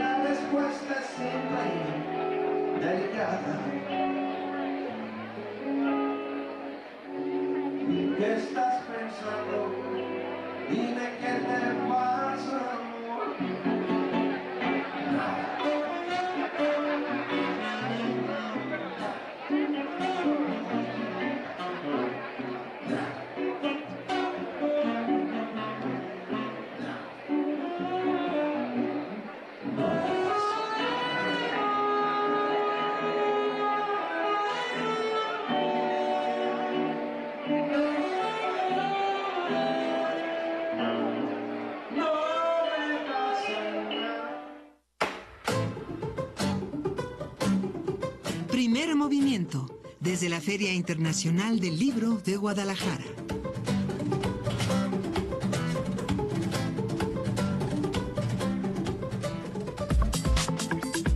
Nota del día. Y bueno, pues aquí tenemos muchas cosas que seguir contando. En primer movimiento tenemos presentaciones importantes, editoriales nuevas, que era lo que platicábamos desde que empezó este programa, y la importancia de hacerlas no solamente desde los autores más jóvenes y los, y los nuevos, digamos, emprendedores editoriales, como también los que ya tienen una experiencia importante y, y sobre todo tan valiosa en, en el mundo de los libros. Por eso nos da tanto gusto presentar a Tomás Granados esta mañana. Tomás, buenos días. ¿Cómo Hola, estás? buen día.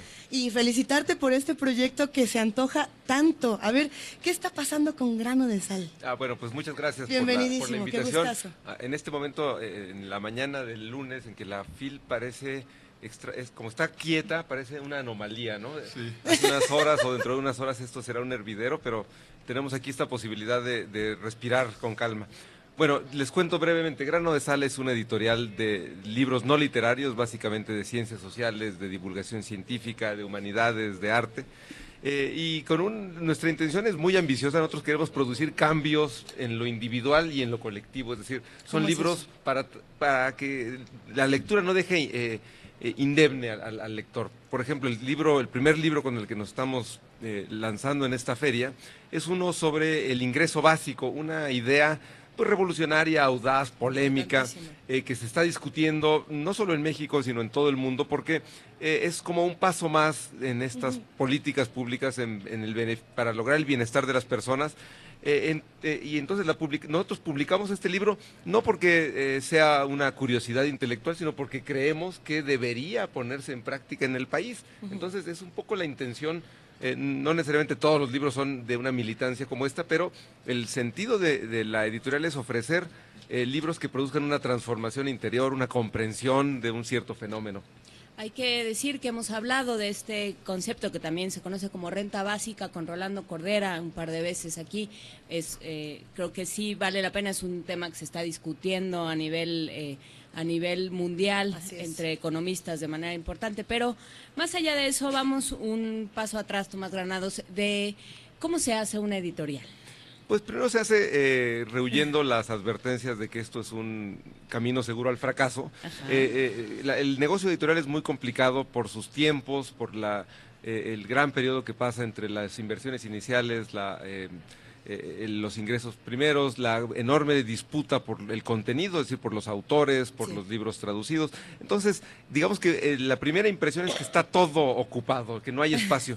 Pero por suerte eso es falso, es decir, basta con encontrar un punto donde meter la cuña y empezar a, a presionar para que poco a poco uno encuentre su lugar. Ahora se requiere audacia, capital, sí, sin duda, y se requiere una suma de buenas voluntades. Creo que ese es, yo creo que para mí ha sido la, la, clave, he encontrado eh, mucha complicidad en eh, eh, agencias extranjeras, que nos, porque estamos traduciendo básicamente nuestros libros, las agencias extranjeras, las editoriales, la, la red de librerías, es decir, hay una suerte también de eh, eh, complicidad eh, activa, no es simplemente esta complicidad que dice, qué bien, qué bien, sigue haciendo tu trabajo, sino de involucrarse, de recibir y estar dispuestos a experimentar junto con uno. yo creo que el negocio editorial está basado en la confianza. todos los autores les dan a un editor su libro confiando en que lo van a hacer bien, van a imprimir la cantidad de libros que Bueno, entre que lo van a leer, que a veces Pero ese, ese eh, suponemos que eso es eh, por default, pero no siempre ocurre.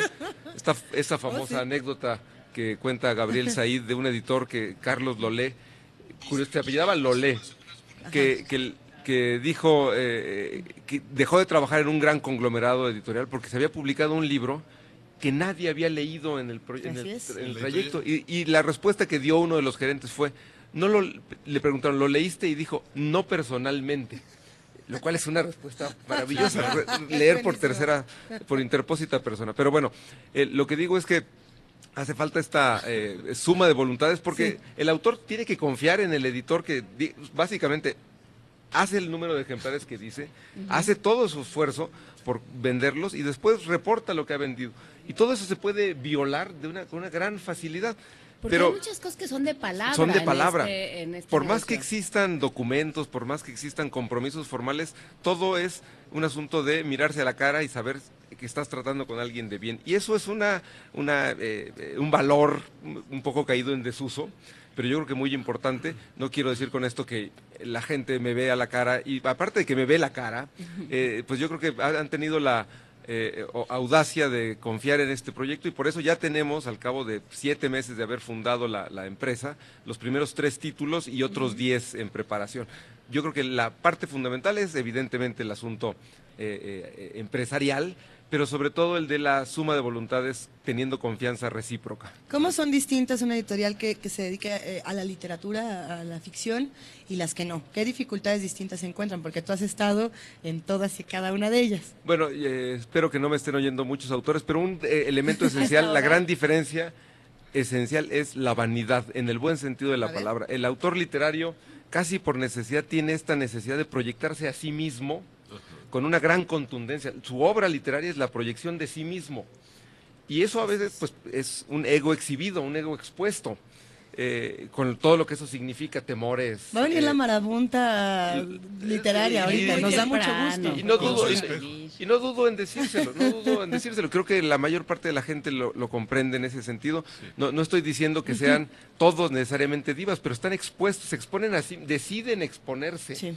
Entonces hay un asunto, me parece, muy pesado en ese aspecto y me parece que en los libros no literarios hay un poco menos de eso porque eh, se tejen eh, conocimientos ajenos, opiniones, se, contrastan opiniones, en fin, eh, hay una pequeña diferencia que el, impacto es muy, muy notorio. Esa es una. Después, la, la existencia para los libros no literarios de públicos mucho más identificables. Uno de nuestros primeros títulos se llama Los siete pilares de la sabiduría estadística sabemos dónde están sus posibles lectores. Son todos aquellos involucrados de algún modo con la estadística, evidentemente los matemáticos, evidentemente los sociólogos, eh, pero también los psicólogos, los, dedicados a la investigación de mercados, a, la, investigación demoscópica, los que hacen encuestas. Bueno, sería preocupante. Eh, en realidad, creo que somos muchos más los que deberíamos de integrarnos. Ah, sin duda, yo soy de la idea de que hace falta una cultura matemática un poco más eh, sólida en el mundo. Pero lo que quiero decir, eso es un cierto, ahí acabo de describir con todas las, eh, digamos, lo, frágil que pueden ser las fronteras, pero un público.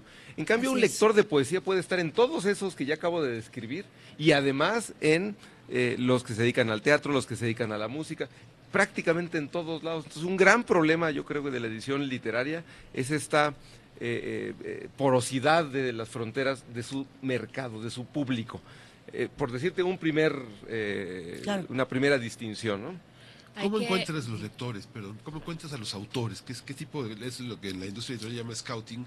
¿Cómo se encuentran? ¿Cómo decidir? ¿Vienen del mundo académico? ¿Son ensayistas? ¿Cómo, es, cómo descubrirlos? En el lo nuevo. En el caso de Grano de Sal, eh, los 10 libros que tenemos ya contratados, tres de ellos ya publicados, todos provienen de universidades. Mi propósito es eh, creo que hay un afán desde hace tiempo de eh, romper el aislamiento propio de la vida académica, de la vida del dedicada exclusivamente al conocimiento. Y entonces eh, hay cada vez más gente que proviniendo de, la, del, digamos, del mundo de la investigación quiere comunicarse de modo más franco con el, público en general. Entonces, buena parte de los libros que yo estoy buscando me acerco a editoriales universitarias o, o próximas a las universidades y lo que yo intento, como creo que cualquier lector, es que cada vez que aparece en el horizonte la propuesta de un libro, uno imagina primero eh, la importancia del tema, la, lo generalizable que sea ese interés a una comunidad suficientemente amplia, y uno va imaginando, yo creo que con mera intuición, con mera eh, olfato es una palabra muy cursi, muy eh, hueca, pero uno va imaginando si hay suficiente gente. Entonces creo que hay en cada momento de leer una propuesta, antes incluso de leer el libro, es uno se imagina si hay suficiente gente interesada. Si uno cree que el tema es valioso, el enfoque que puede intuir por lo que viene el autor, y cree que hay un público, entonces yo creo que da el siguiente paso y lee la obra. Pero primero hay un asunto de intuir si hay esa masa. Pero eso tiene que ver con, eh, con el tipo de lector que es el editor. Por eso volvemos al ejemplo que ponías de Gabriel Said. O sea, el, lector, el editor, si no es un gran lector, si no conoce exactamente a quién es, para quién está trabajando, el editor de entrada idealmente elige los libros que a él le parecerían interesantes y que se supone que conoce muy bien el mercado en su idioma y en otros idiomas y puede decir, esto no hay o esto estaría bueno para, eh, que se que se em, que se conjuntara con este otro. Sí, y, creo que hay que además poner en práctica esta otra acción de todo lector, que es cuando encuentra algo que lo maravilla, se la pasa difundiéndolo. Eso hacemos como lectores, oh, ¿no? Tienes que leer esto que yo acabo de leer. Eh, esa, ese eh, proceso de, para compartir el entusiasmo del lector es lo que anima a todo editor.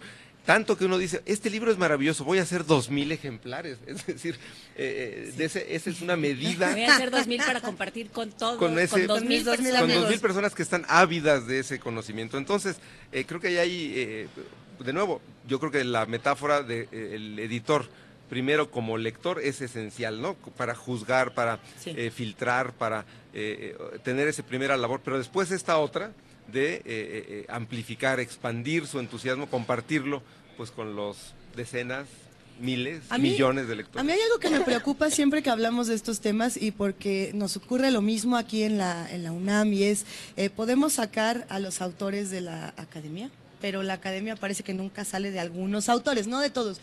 Y entonces conservan el lenguaje eh, muy complejo que a veces hace que muchos otros lectores nunca puedan acceder a lo que están escribiendo, hace que entre académicos celebren sus éxitos, sus grandes libros, pero que no lleguen a los demás lectores.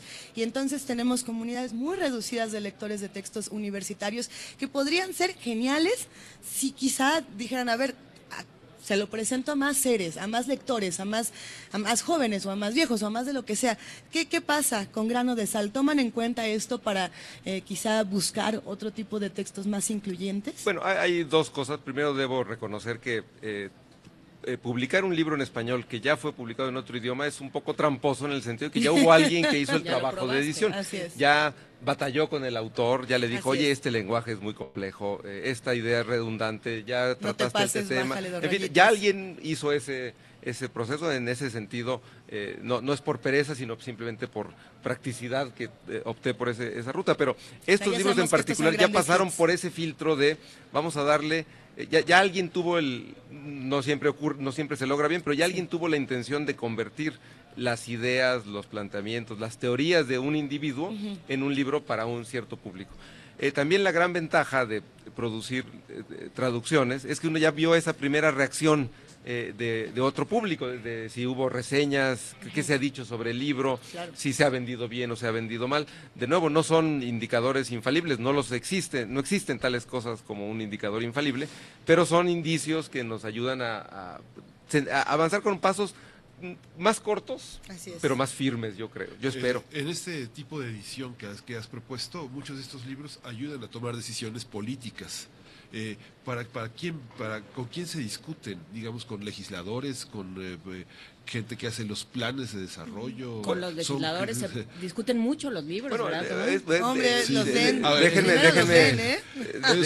los, legisladores escriben libros que no han escrito personalmente. Sí, Tomás dice, Pero "Oigan, ya déjenme en paz". déjenme, déjenme moderar un poco el sarcasmo porque en- hay de todos los tipos Hay de de, todo, casos. sí. Este libro en particular de ingreso básico, hicimos una parte de la edición en coedición con el Senado, porque hay senadores interesados en que se discuta en el Senado eh, la viabilidad de, hacer, de introducir el ingreso básico en México. Eh, eh, y después, tan pronto se publicó el libro, una diputada nos hizo una compra importante del libro. Es decir, eh, eh, yo creo que eh, es buenísima la idea del, legislador como este muñeco de paja al que le podemos atribuir un montón de defectos, pero ahí ocurren mucha, buena parte de los cambios, muchas veces para mal, eh, al menos en la forma que tiene nuestra república. Y por eso a mí me pareció muy valioso cuando se interesó el Senado que ese libro no, no sale solo en la Feria del Libro de Guadalajara, en las librerías, en Internet, donde ya están disponibles como libro electrónico, valga el comercial, eh, sino que está discutiéndose en el seno del, en el lugar donde si alguna vez se va a introducir, tiene que eh, ser aprobado por una mayoría eh, legislativa. Entonces, eh, pues sí me interesa que estos libros, otra parte de la edición de este libro eh, la, la- tiene la Secretaría de Desarrollo Económico de la Ciudad de México. El, el- secretario que va a estar hoy en la presentación del libro ha sido un promotor de la discusión del de el, el salario mínimo. ¿no? ¿Cuál, ¿Cuál debe ser el salario mínimo? Son dos pistas distintas para combatir la pobreza, la desigualdad, pero eh, tienen un mismo propósito, el salario mínimo o el ingreso básico. Y también desde la Secretaría de Desarrollo Económico están promoviendo esto. Entonces, si hay un poco esta idea, al menos para mí, de poner los libros a circular en el público en general para que se transforme su percepción de cierto fenómeno, pero también de acercarse a donde ocurren de otro modo otro tipo de transformaciones. Que hay, esa es otra parte de la labor del editor, eh, que quizá es la parte más menos romántica que es hay que ir y vender los libros. Una vez que se tiene uno su bodega con dos mil ejemplares o que te dicen en la imprenta aquí están, te mando un tráiler y a ver qué haces con ellos. eh, tiene uno que ver qué hace con ellos. Tiene uno que ver si realmente esa intuición fue correcta, dónde tienen que estar. O sea, no solo resolver el problema de la existencia de los libros, sino de su asequibilidad y su accesibilidad. Eh, ¿Cómo va esa parte, Tomás? ¿Dónde, dónde podemos encontrar grano de sal? ¿Cómo, cómo funciona este tra- otro trabajo, esta Bueno, otra parte? Hay un refrán, no- nunca he encontrado una formulación que eh, yo pueda citar así eh, textual, pero que dice que escribir un libro es muy fácil, no sé, Juana, tú nos dirás. Editarlo es más o menos difícil, pero venderlo es imposible. Es decir, ese- hay una eh, pendiente cada vez más pronunciada en, del proceso de creación que es individual, que tiene sus dificultades, pero pasa por un, unos- una persona, la edición que ya es un pequeño colectivo, y después este esfuerzo masivo eh, de intentar colocarlo. Entonces, eh, lo que está haciendo Grano de Sal es que para cada libro busca una edición, un, un patrocinador, un cliente, un coeditor, con un- que forme parte de una comunidad eh, interesada a priori y que pueda adquirir estos libros. Y después pues tenemos los canales usuales, es decir, los libros nuestros están en, en, Gandhi, ya están en el sótano, pronto estarán en otras librerías como Porrúa, el Fondo de Cultura Económica, y evidentemente yo soy un creyente de la, del libro electrónico. Eh, hoy nuestros libros están en pues, las mayores librerías, en, en la de Apple, en, en, Amazon, ahí se pueden conseguir rápidamente. Yo tengo una duda sobre eso. A ver, hay una leyenda urbana, y lo dejo en, los terrenos de la leyenda urbana para que no entremos en sí, sí, sí, no sé qué, o por lo menos una creencia popular de que los libros electrónicos si cuestan, no se venden, que los que más se leen son los que se regalan, que en el terreno del libro electrónico todavía no hemos logrado o no se ha logrado que los usuarios paguen por los libros por el mismo temor de que si la tarjeta, que si el depósito, que si el no sé cuál, qué, retos se encuentran ahí. Sí, bueno, ¿Es real o no? Pues, yo creo que sí se da en cierta medida este fenómeno. Eh, hay una, ah, en inglés hay esta polisemia de la palabra free, ¿no? que es gratis y libre. Entonces se habla mucho del el contenido libre, pero mientras sea gratis. ¿No? Entonces, eh, sí hay mucho mayor del el, consumo. Eh, yo creo que, eh, primero que nada, eh, depende de la calidad del contenido. Lo que ocurre mucho con los libros muy baratos en Internet, los libros electrónicos muy baratos o incluso gratuitos, es que se debe a que lo pone el propio autor, no tuvo un interlocutor. No estoy diciendo que labor, la labor del editor sea imprescindible, pero sí como sí es o sea, los que son gratis son autopublicación. No siempre, muchas son de una institución que no requiere eh, eh, el, el, ingreso. Eh, es imposible, por, obvias razones, bueno, salvo que hubiera un flujo de visitantes que permitiera tener ingresos por la publicidad, pero eh, de otro modo tener, subsistir con un producto que es gratuito eh, es complicado. Es lo que ocurre con los periódicos gratuitos, solo porque tienen una muchísima publicidad pueden tener eh, ser gratuitos para el consumidor, porque no son gratuitos, es decir, sí cuesta, ¿no? Eh, ahora, yo creo que la gran virtud del libro electrónico no es tanto su precio como su, la facilidad de acceso, a cambio de que pierde uno pues las maravillas sensoriales del libro impreso, en particular nuestros libros y, sí voy a aprovechar para hacer un elogio del diseñador que trabajó con nosotros porque el resultado es hermosísimo. Es eh, una obra de León Muñoz Santini que produce un objeto y yo creo que eso es parte de lo que hace exitosa una feria como la de Guadalajara. La gente viene a, consumir objetos, a buscar esa eh, eh, entidad material que te vas a llevar a tu casa, que la vas a hacer tuya. Entonces, en nuestro caso, pues hay una selección del papel, un, trabajo en el acabado de las, de las tapas, un diseño, todo dentro de lo muy convencional con un pequeño girito en cada cosa que hace singular los libros. No es que no, está inventando nadie eh, eh, una nueva rueda, ¿no? No, no se trata de eso, pero sí de aprovechar el pequeño margen de acción que tiene eh, el diseñador, el editor, para cada elección tipográfica de papel, etc. Y en muchos libros de pasta dura, el mundo anglosajón y el mundo alemán regala el libro electrónico. En la ah. pasta dura, ¿no? no en el pocketbook. Sí, pero eso cuando existe la, la diferencia entre, entre edición de pasta dura y edición en rústica, que no es no es el caso del mercado mexicano, desde luego, Tomás. Sí, y sí digamos que en, el mercado, nuestros libros, estamos publicando ahora que son en rústica, el, valor adicional material es que está cocido, es decir, que no se va a deshojar eh, eh, como una, los pétalos de una, de una flor. Eh, y tiene... no va a tener delirios otoñales. no, no, exacto. Tiene, tiene solapas, en fin, el, el mercado en lengua española en general, sobre todo en América Latina, prácticamente no recibe como de arranque las ediciones en pasta dura y después va pasando a las ediciones más baratas y sencillas. Sí hay editoriales que lo hacen. Ahora, eh, el modelo este de ofrecer el libro electrónico como un regalo, como algo extra, creo que está compensado en los mercados donde existe un mercado de bibliotecas, eh, eh, etcétera, donde se garantiza la presencia, por ejemplo, de los libros en pasta dura, y quizá permite que gente que iba a tener acceso a esos libros asistiendo a la biblioteca, pues lo pueda hacer a través de una vía remota, ¿no?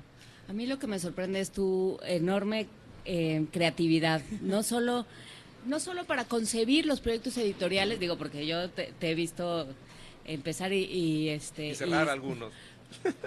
No, lo iba yo a decir. No, eh, pero bueno, siempre hay que cerrarnos para abrir unos mejores. No, Siempre, no, vale la pena eh, mencionar que, que los libros se pueden vender, pero siempre y cuando se vayan encontrando maneras. Hay, hay modelos que se han que ya se han desgastado, hay modelos que se han abierto, como los libros electrónicos. Eh, estamos en un país donde no hay las librerías que tendría que haber, ni las bibliotecas que tendría que haber para la cantidad de, personas que somos y para el país que queremos ser. Hace rato decía Ricardo Peláez de, de los, eh, de los dibujantes y de los ilustradores en México, es que les falta país.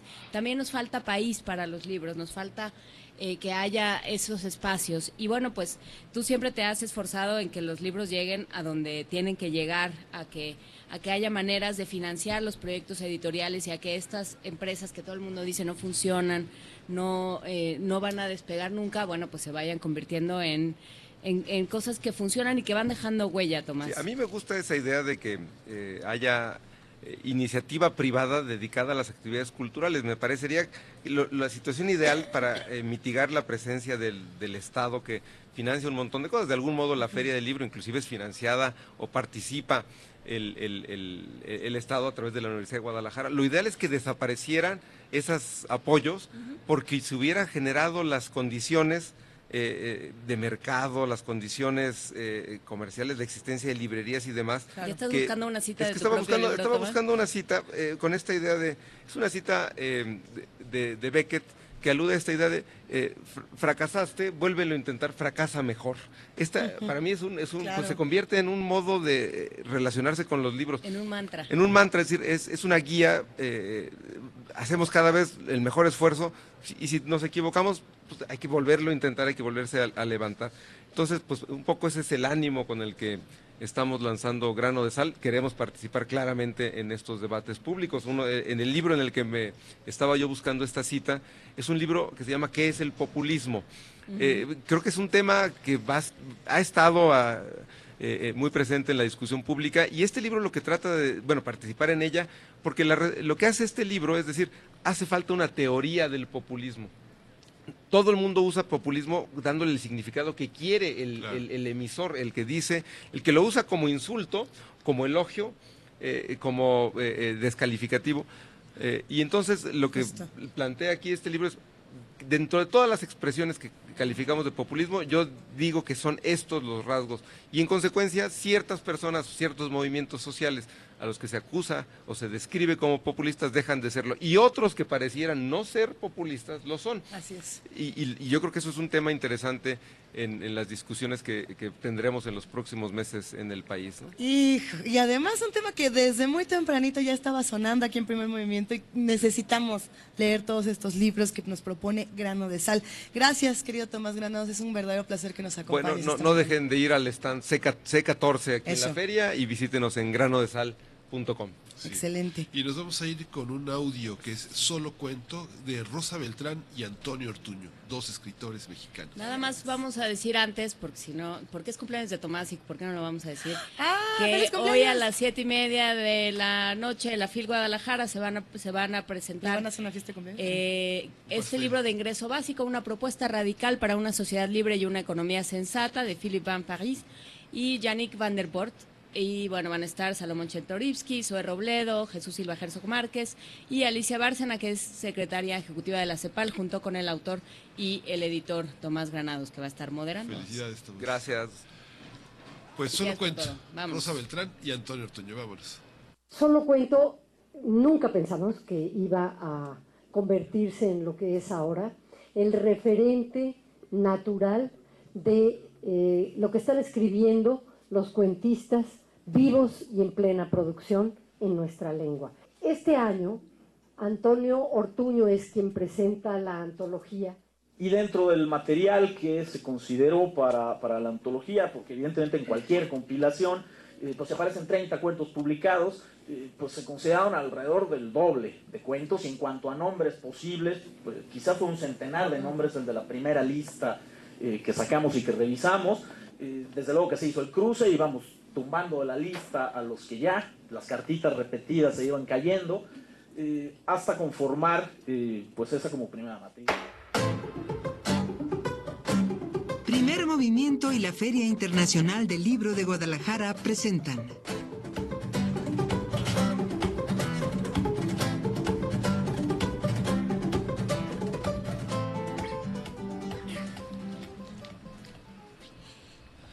Seguimos aquí en primer movimiento, son las 8.39 de la mañana, Miguel Ángel. Como cada año, la Dirección General de Publicaciones y Fomento Editorial de la UNAM tiene una serie de actividades en la Feria Internacional del Libro de Guadalajara. El stand de la UNAM este año tiene 390 metros cuadrados con más de 33 mil ejemplares exhibidos, casi 4 mil títulos y 650 novedades. Y justamente para hablar sobre la presencia editorial de la UNAM en la FIL está con nosotros Joaquín Díez Canedo, titular de la Dirección General de Publicaciones y Fomento Editorial de la UNAM y uno de nuestros grandes editores durante muchos años en el país. Joaquín, buenos días. Hola, buenos días, ¿cómo están? Muy bien, Joaquín Díez Canedo, cuéntanos eh, cómo llega la UNAM y Libros UNAM sobre todo a la Feria del Libro de Guadalajara. Bueno, con, con, una expectativa renovada, como todos los años, que genera la propia fiesta esta de los libros. Uh -huh. Y, digamos, con algunas nuevas intenciones. Una de ellas es que en el acomodo de los fondos de la universidad, y tra trataremos de hacer esto eh, en las librerías, se traduzca un poco la estructura editorial que tiene la universidad. Es decir, la universidad tiene casi todas las facultades, los institutos, los centros de investigación, los programas tienen una área editorial propia eh, que decide sus publicaciones de acuerdo a criterios eh, de ellos mismos, ¿no? aunque eh, todo está o se procura que esté dictaminado y que tenga un comité editorial. Eh, pero a veces esta, eh, por, por, justamente por la, especialización que tienen estos centros o estos institutos, conviene que se vea toda su producción junta, sobre todo en algunas partes. ¿no? Es decir, si estamos en libros de terceros, pues nos incorporamos en los anaqueles con todos los libros de la misma temática, pero en, en, cuando estamos en la universidad importa saber cuáles son los libros de las colecciones clásicas de la Universidad de la Coordinación de Humanidades, los griegos y romanos, la Biblioteca del Estudiante Universitario o los libros de investigaciones jurídicas o de estéticas, etc. Entonces esa es una novedad. También trajimos más libros, digamos, está un poco saturado quizá el, el stand, pero aquí la idea es pues esto de que no siempre uno eh, sabe que un libro le interesa y de un año a otro porque cambió de curso, porque se metió en una carrera, porque empezó una maestría, te das cuenta que hay una, un, un, libro que te interesa mucho de pronto, digamos, ¿no? Y que, que habías y que visto si, siempre si no es muy nuevo, y que, nunca, sí, y que sí. si no es muy nuevo no reparaste en él nunca, ¿no? Eh, una tercera cosa es que eh, también nos ha interesado dar visibilidad a las revistas de la universidad. Uh -huh. Ya están actualmente, desde hace un par o tres de años, muy bien organizadas en una página que es Revistas UNAM, eh, a, a, disposición para su consulta electrónica. En muchos casos los contenidos están completos. Eh, pero, pero no, sea, no, no tienen como esta visibilidad que puedes ver justamente en una feria donde está, como decía hace un momento más, llena de objetos, ¿no? Entonces hay un stand grande con las revistas y entre ellas destaca pues la, la, la nueva época de la revista de la universidad, que tiene ya tres números publicados, eh, septiembre, octubre y noviembre. Eh, y bueno, es muy interesante ahí advertir una, esta propuesta, se la puede, digamos, cotejar porque está debajo los números antiguos. Eh, básicamente un poco esta es la, la intención de, de, cómo está la exhibición puesta ahora. Y en los contenidos, bueno, Miguel Ángel. Sí, no, en, este, en este ámbito, ¿cómo es posible pensar, digamos, en un gran público fuera de la universidad, digamos, pensando en que la universidad de, desde, desde 1929 es una universidad sin muros, una universidad que no tiene no tiene límites.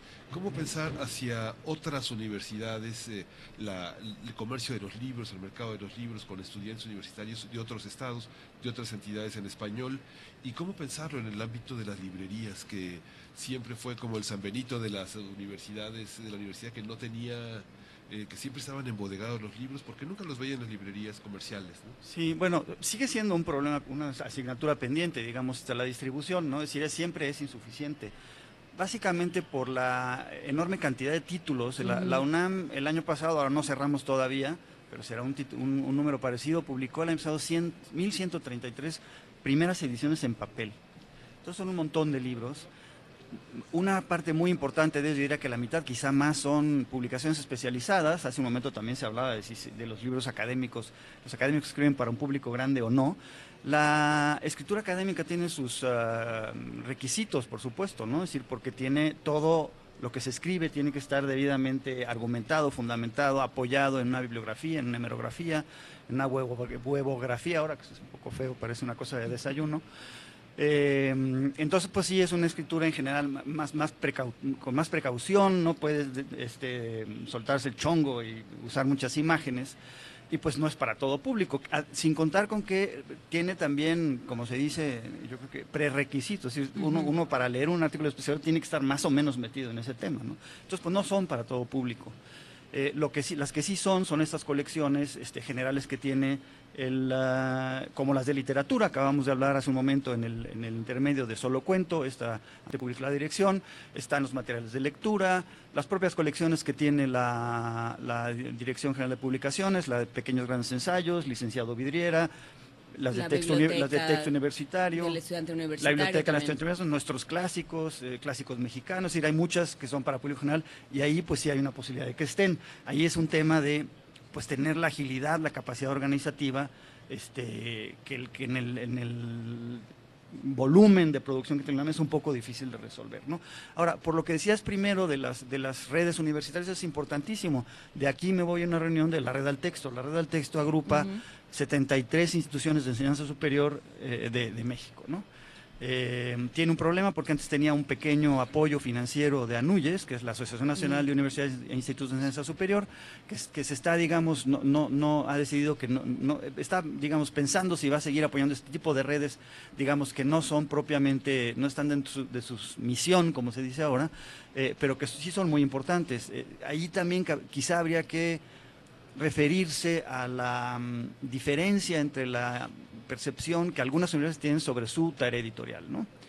Eh, pero uno de los eh, empeños más eh, continuos de la red al texto ha sido hacer un catálogo universitario. ¿no? Y se han hecho para algunos años catálogos. Lo que falta de nuevo ahí es dar consistencia a esta tarea, que siempre estén, este, que estén los libros nuevos, que se renueven más regularmente y luego además que esos libros se puedan conseguir. ¿no? Sí, es que además si uno piensa... O sea, 1133 títulos, dijiste que más o menos. De primeras ediciones en papel. De primeras ediciones en papel. O sea, eso, yo creo que si uno revisa algún país pequeño, más o menos es lo que produce. Probablemente sí, un país de, sí, de Centroamérica, del Caribe, sí. Las novedades de Francia son 2.600 y tantas al año. O sea, tampoco ¿eh? está. Sí, sí, sí. No creo, pero bueno. No, bueno, habría que revisarlo. No, porque la, tendencia en el mercado este, editorial sí es que crezca muchísimo el número de títulos, ¿no? A pesar de todas las este, eh, indicaciones que parecían este, aconsejar lo contrario, nadie, ¿quién es, como decía cuando estaba yo en alguna editorial privada, que todo el mundo se queja de que hay demasiados libros y que no caben y que no duran mucho tiempo exhibidos y tal, bueno, pero ¿quién es el que va a dejar de producir, no? Y, dejar de competir. Por supuesto, cuando hace 10, 12 años, cuando se empezaba a hablar del libro electrónico y de las posibilidades todavía de, de los discos, ¿no? De los libros en disco, eh, antes de que se pensara siquiera en, en, lo digital, se hablaba de que eso iba a ser un gran alivio para la, sobre todo para este tipo de publicaciones que, que no van a un gran público, que no tienen unos grandes tirajes y que tienen unos públicos muy especializados por todo esto que ya comentabas. Y entonces se decía, ya hay muchos libros que ya no se van a hacer en papel. Y sin embargo, volvemos a lo que decía Tomás Granados, regresamos al papel. Eh, ¿Cómo es el balance? ¿Cómo, ¿Cómo se ha integrado el libro digital en, en, el mercado universitario que es tan específico, Joaquín? Pues mira, tienes toda la razón porque es, es, digamos, es una manera el libro digital de que lleguen mucho más rápido. En general también los contenidos muy especializados tienen una obsolescencia, ¿no? Primero porque la investigación nunca se detiene.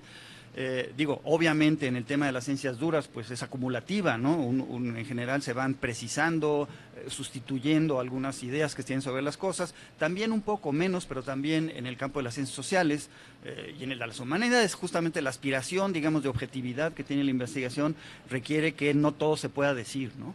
y ha habido un empeño también en la universidad de que muchos de estos libros que resultan de reuniones de discusión, digamos, de, ponerse al día un cierto grupo de investigadores sobre cierto tema con sus artículos, eh, se publiquen efectivamente electrónicamente. Y aquí creo que lo que ha faltado es varias cosas. Uno, la, la, cultura. A ver, si viéramos este cambio de paradigma, como se dice ahora, entre la cultura impresa y la cultura digital, día a día y como estamos acostumbrados a que pasen muchas cosas, parece que, está, que, nos estamos retrasando mucho, pero si cuando se vea la posteridad en realidad van a ser 10 años en que hubo esta transición y es bastante rápida, entonces no se acaba de cumplir. Es decir, nosotros tenemos muy, por ejemplo, nosotros tenemos una librería en línea con, con 2.900 títulos y solo 90 son electrónicos. También hay un tema de derechos, por ejemplo, es decir, tener la, tener la seguridad de que tienes la autorización de reproducir los contenidos. En la universidad en particular, y me imagino que en las universidades públicas se junta con el asunto de hasta dónde el trabajo trabajo realizado por un investigador de tiempo completo o un docente de tiempo completo pertenece a la institución por cierto tiempo y en qué condiciones. Entonces ahí hay un ámbito jurídico que está como en vías de aclararse. ¿Y hay un ámbito simbólico o no? O sea, ¿qué pasa cuando a todo un investigador le dices, perfecto, esto se va directo a electrónico? Bueno, yo, yo creo que ese ámbito simbólico podrá volverse prestigioso incluso, ¿no? Eh, ahorita la vez que pues todo mundo, los investigadores, yo diría que el primer de los investigadores, pues todavía son gente que le interesa tener su libro en papel, ¿no? Es, de nuevo, es el, el, aprecio, es muy esmerada la edición universitaria, cada vez más el oficio se hace mejor, justamente porque se quiere tener un libro más bonito, ¿no? Pero pues ahí es, cuestión como de, una, disyuntiva de uso de recursos, ¿no? Finalmente, y eso yo creo que se acabará por, por imponer. ¿Pero es la tendencia publicar libro electrónico? Sí, la tendencia sí, nada más que es una tendencia, como toda tendencia nueva, despega muy, muy, muy, muy poco a poco, ¿no? La otra gran tecnología a la mano es la impresión bajo demanda, o sea, sí se hace un PDF como si se fuera a imprimir, pero se imprime solo cuando se necesita, incluso se puede imprimir localmente, ¿no? Es decir, yo puedo tener un, en un servidor un PDF y me lo imprimen en Argentina, en lugar de que yo lo imprima aquí y lo mande, con pequeñas diferencias en sus eh, materiales y sus prestaciones, pero es el mismo libro y es mucho más barato que, comprarlo de, otra manera. Hay, hay librerías eh, en ciertos países, hay librerías donde está, está, donde están estas máquinas de impresión bajo demanda y entonces uno puede ir con su PDF y salir Aquella famosa Expresso Book Machine, ¿no? Tan bonita que también resultó una tecnología este, eh, que nunca nunca nunca creció, ¿no? Fugaz. Sí, pero, pero que nos hacía tan felices. Estaba muy linda. Sí. Esta parte de la edición universitaria, eh, para tener la visión general del libro, es, es posible no imponer, pero sí sugerir un formato generalizado para, para la producción de libros, de impresiones eh, eh, bajo ciertos órdenes de diseño, institucionalizar las materias, todo este tipo de cosas. Pues, ¿O no? yo, creo que no. Yo, yo, creo que, por ejemplo, ahorita volver, es decir, claro que hay algunas cosas que tienen que centralizar, ¿no? Eh, por ejemplo, la, universidad tiene un padrón de proveedores, no puedes imprimir fuera ese padrón en el que nosotros nos aseguramos desde publicaciones junto con jurídico, que sea una empresa solvente, que esté acreditada y que tenga la maquinaria que dice que tiene.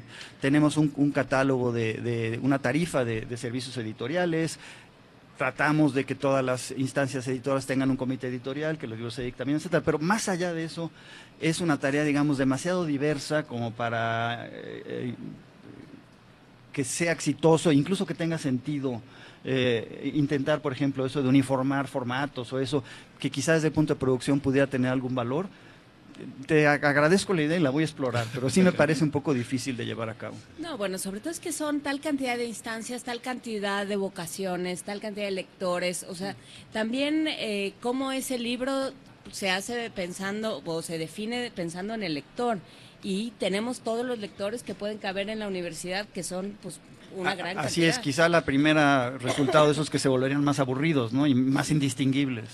Sí, eso pensar, pensar en eso sería triste. Piensa en ese stand, suena como a Metrópolis. Suena como, de, el, como el sueño de Fritz Lang. Y el calendario, el calendario de publicaciones eh, de, una, de, una, de, una, universidad tan grande donde hay tantos investigadores, tantas... Pues de abajo para arriba, ¿verdad? otra vez es, es, está federalizada, digamos, ¿no? Cada quien te va haciendo llegar sus libros. También ahí es muy importante cómo nosotros primero sabemos que están los libros, tenemos los datos de los libros, los tenemos en el almacén, los podemos distribuir, etcétera. También es una tarea logística importante, incluso dentro de la propia universidad. Y qué, qué difícil empatar ese, ese calendario editorial, sobre todo tomando en cuenta que si el investigador no entrega, no entregó. Y Así pues, es. Ni Sí. Pues son muchos retos los de la edición universitaria. ¿Qué se espera de esta reunión de la red al texto? Eh, pues bueno, hay que definir el, si va a seguir estando bajo el cobijo un poco de la NUIS, qué recursos va a tener, este y bueno, es un poco un suma y, un suma y sigue, un, una, seguir discutiendo pues cómo resolver estos problemas eh, que, tienen muchos años de estar allí y que no se sabe cuál es la palanca que hay que mover para que finalmente caminen las cosas. ¿no? También tenemos, por cierto, mañana la reunión de la Asociación de Editores Universitarias de América Latina y el Caribe, que es este mismo empeño, digamos, pero a nivel subcontinental. Y del cual la Universidad Nacional forma parte importante, me imagino.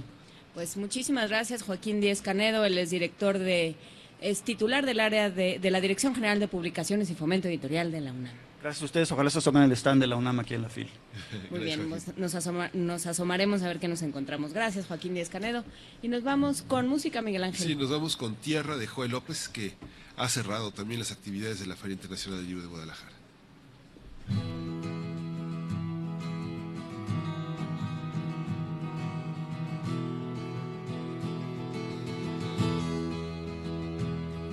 Yo soñaba cada día poder alcanzar la playa y ahora está tan cerca, casi ya la puedo leer y espero cada vez más próximo al final. Ya puedo sentir tierra seca tras la arena mojada y no que nada es para siempre si esta canción se acaba. Que acaba el mundo para todos, todos somos nada. Sin las palabras dime que nos queda. Y vuelven algunas rimas a mi mente cansada, partes de guiones que creía olvidadas, que una vez. Pensé que iba a perder, se tornan ahora bellas y valientes sinfonías. Y hace tiempo que yo ya me fui, yo siempre me estoy yendo, pero siempre estoy contigo, aunque a veces piensas que no hay nada cuando me quedo mirando, como si estuviera ausente, es porque estoy viajando, no pienses que voy a perderme.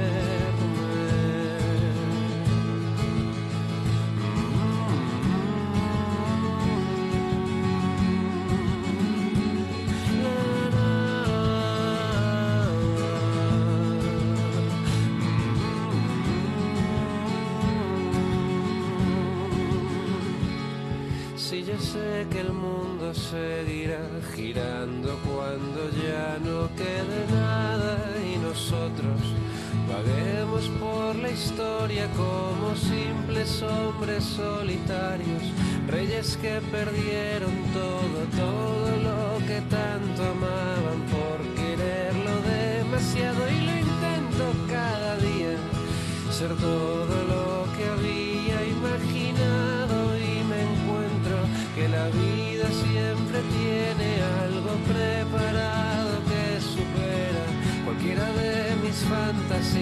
nada comparado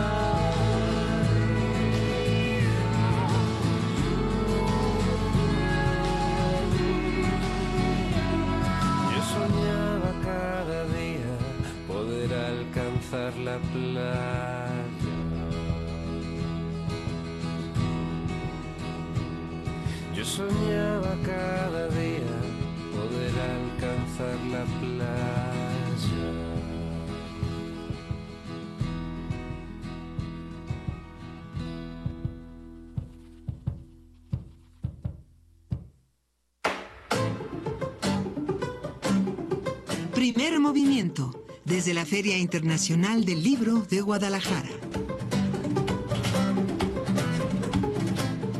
Ya son las 8 de la mañana con 58 minutos. Empezamos a sentir un poco más de movimiento, Juana Inés Miguel Ángel, en empieza, esta fil. empieza a moverse la feria. De pronto ya hay seres que caminan, seres que nos observan y dicen, bueno, ¿y estos qué andan haciendo desde tan temprano? Pues estamos leyendo y estamos eh, también leyendo lo que ocurre en esta feria, no solamente en las páginas de los libros. Va a haber mucho más en este programa. Nos queda una tercera hora con una mesa muy interesante. Vamos a estar hablando con Sergio Ramírez sobre este libro que tenemos aquí, que se antoja muchísimo, Antología Personal. Eh, va a estar bueno. A ver, es que estoy, que quiero que la cámara de TV UNAM lo pueda ver eh, y los que no lo puedan ver porque están escuchándonos en Radio UNAM, la vamos a subir a nuestras redes sociales en arroba PMovimiento. Pero por lo pronto, Juana Inés Miguel Ángel, ¿qué les parece si vamos a una pausa? Vamos a una pausa, regresamos a la tercera hora de primer movimiento por radio y TV UNAM. Eso. Ahora volvemos. Ya volvemos. Primer movimiento, desde la Feria Internacional del Libro de Guadalajara.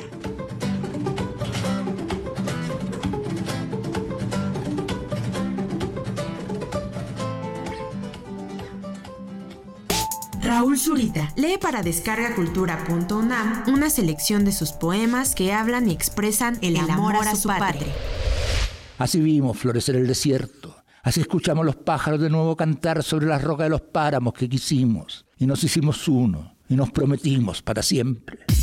Escucha y descarga gratis en www.descargacultura.unam.mx. México tiene una composición pluricultural sustentada originalmente en sus pueblos indígenas, todos ellos con opiniones, inquietudes y mucho que aportar. Son el testimonio de una herencia milenaria, parte de lo que nos hace mexicanos y queremos que se escuchen en todos los rincones del país. Por eso, para avanzar en el reconocimiento pluricultural de la nación, el INE aprobó una acción afirmativa que garantiza que los partidos políticos postulen a personas indígenas a diputaciones federales. En una democracia como la nuestra, todas las personas tenemos algo que decir. Instituto Nacional Electoral, INE. El Museo de Arte Moderno abre sus puertas a la exposición La parte más bella, integrada por 115 imágenes en blanco y negro, cuya temática central es la exaltación de los cuerpos femenino y masculino. Las imágenes están trabajadas en fotograbados, fotocollage, fotoensayos y fotomontajes de 64 artistas de Europa, Estados Unidos, Japón y México. Los contextos de las representaciones del cuerpo van de la calle a las escenas intimistas. La exposición La parte más bella se puede visitar en el Museo de Arte Moderno, Chapultepec, Ciudad de México. Casa del Lago presenta Mecánica Nancarro.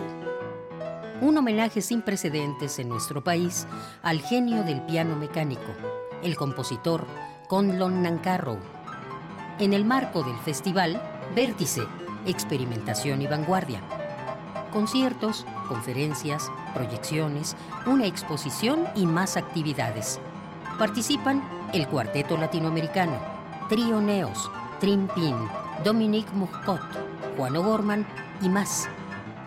Del 21 de noviembre al 3 de diciembre en Casa del Lago. Consulta toda la programación en www.casadelago.unam.mx. Una herramienta viva, la comunicación del arte funcionando a través del cuerpo. Eso es un bailarín. Radio UNAM te invita a conocer los aportes culturales que los exponentes de la danza contemporánea nacional tienen para ofrecer en el Festival de Danza Contemporánea Unipersonal Cuerpo al Descubierto Miguel Ángel Palmeros. Todos los martes de danza a las 20 horas en la sala Julián Carrillo de Radio UNAM. Adolfo Prieto 133, Colonia del Valle, cerca del Metrobús Amores. Entrada libre. Durante el baile, el cuerpo es toda fuerza y presencia. Por ello, es tan peligroso como vulnerable. Radio UNAM, experiencia sonora. Búscanos en redes sociales, en Facebook como Primer Movimiento UNAM y en Twitter como P Movimiento o escríbenos un correo a primermovimientounam@gmail.com. Hagamos comunidad.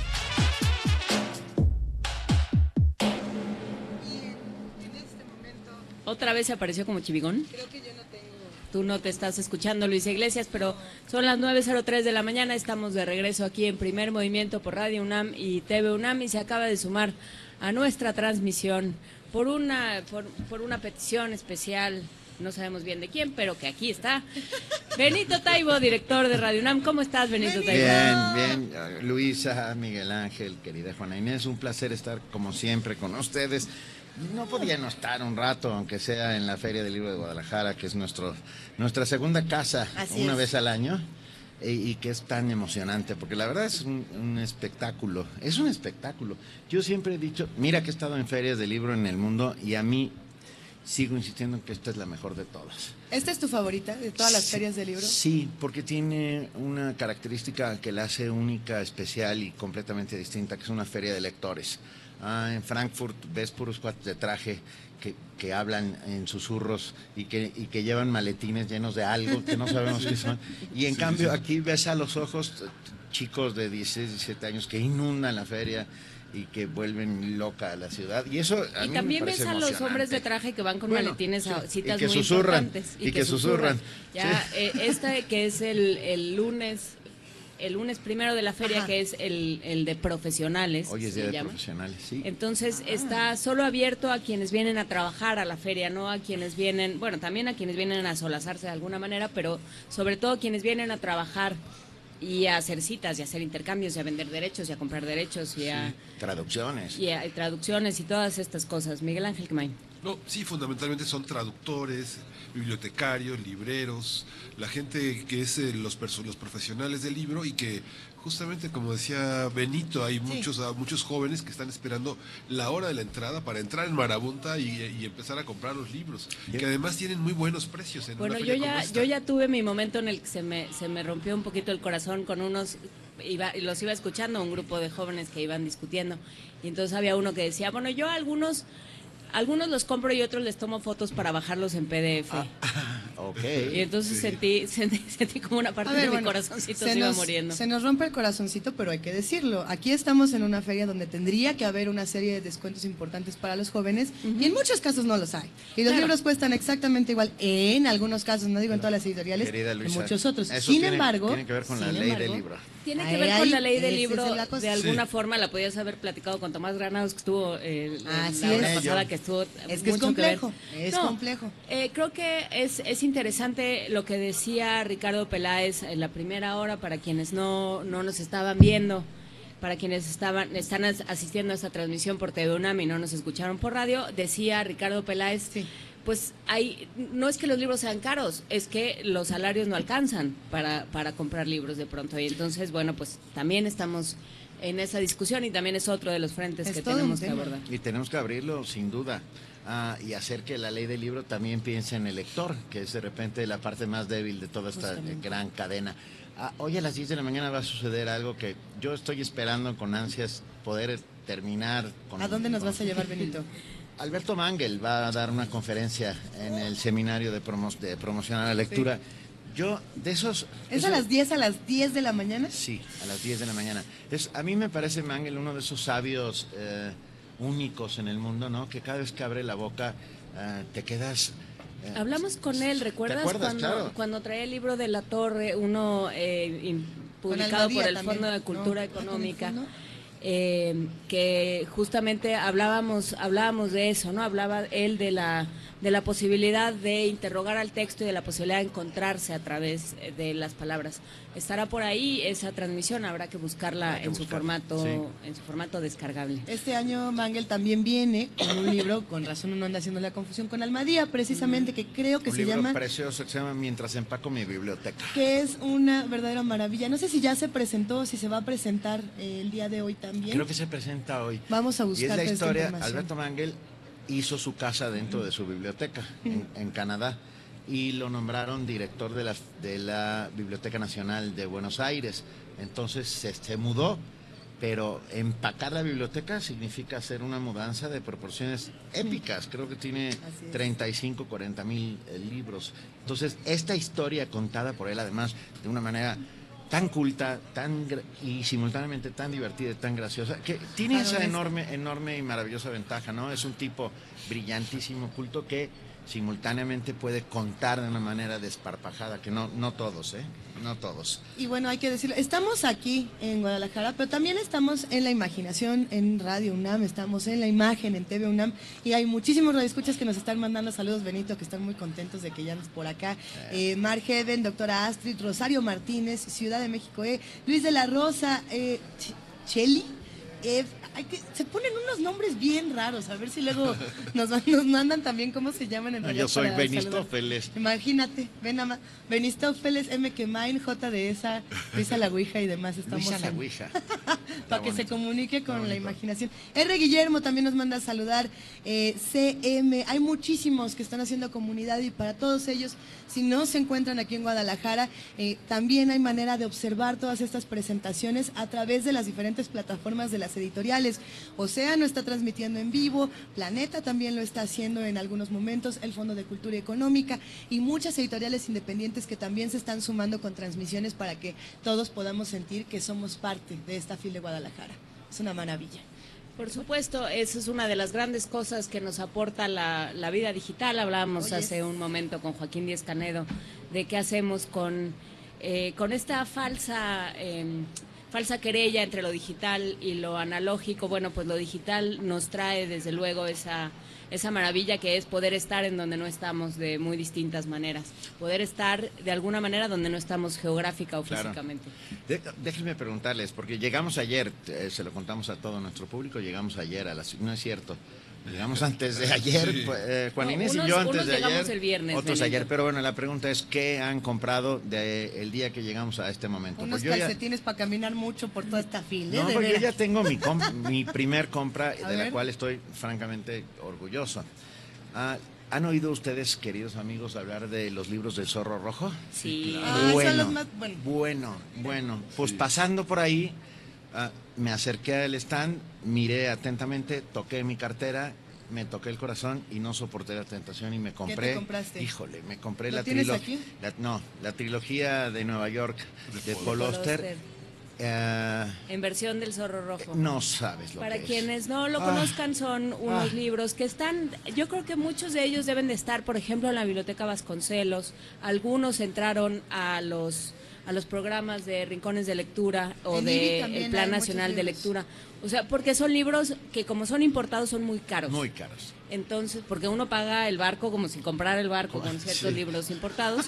Entonces, porque los, los- los libros pesan tanto que se mueven por barco, y entonces es complicado, pero, pero hay manera de acercarse a ellos en la Biblioteca Vasconcelos, por supuesto, y en muchas otras partes del país, no de todos los títulos, pero algunos. Hay sí. algunos, pero son de esos libros que te quedas para siempre. Hay una edición ilustrada del Señor de las Moscas de William Golding que es No, una bueno. joya y eh, está Toda el, la cora- colección el de Edward corazón, también. ah, el corazón de las tinieblas de Conrad, que es otra edición y la que, bueno, la, esta de Paul Auster y otra que es una maravilla rápidamente que es La Isla del Tesoro de Stevenson. No saben qué edición Y que a ti te es bella. particularmente cercana, ¿no? Así Es Stevenson así es una... Bueno, ya vamos a hablar después de las jefe, de pues. Stevenson. Y vamos Porque a hablar de la ficción y la realidad, que es un bonito momento en, en Stevenson. Creo que Sergio Ramírez nos permitirá platicar de ello. Ya va a estar por acá dentro de muy poco tiempo Sergio Ramírez, pero tenemos un audio muy interesante de todo lo que ha ocurrido en esta feria y también de las actividades que ha tenido la UNAM. Hay que decir que Jorge, Gol, Jorge, Jorge Volpi, es que lo estoy confundiendo ya aquí, Guadalupe Nettel, directora de la revista de la universidad, estuvieron presentando aquí eh, precisamente esta importante publicación junto con el rector Enrique Graue y Juan Villoro. A ver, vamos a ver de qué se trata este audio y regresamos con ustedes. La revista de la Universidad de México es la revista intelectual más antigua del continente americano en lengua española y ahora inicia una nueva época bajo la dirección de Guadalupe Nettel, su directora, que nos acompaña el día de hoy. Creo que estamos en un momento en el que es muy importante rescatar el debate, la reflexión, la discusión en México, que durante muchas épocas eh, ha sido muy fructífero, sobre todo en la época de vuelta y en la época de nexos, eh, y que después, por algunas razones, no sé, tal vez de adormecimiento social, podríamos llamarlo, se ha ido desvaneciendo. Esta es una de las revistas más longevas de América Latina. Nace en 1920. Nace un año después de que la universidad conquistara su autonomía. Hereda aquellos boletines de Vasconcelos, pero nace con, una, con el propósito de dar una, una identidad propia. Y ahora tenemos una nueva etapa, y es nueva en un sentido real porque ha cambiado el diseño, ha cambiado el concepto de la revista y es una apuesta por eh, otra generación. Primer movimiento, desde la Feria Internacional del Libro de Guadalajara.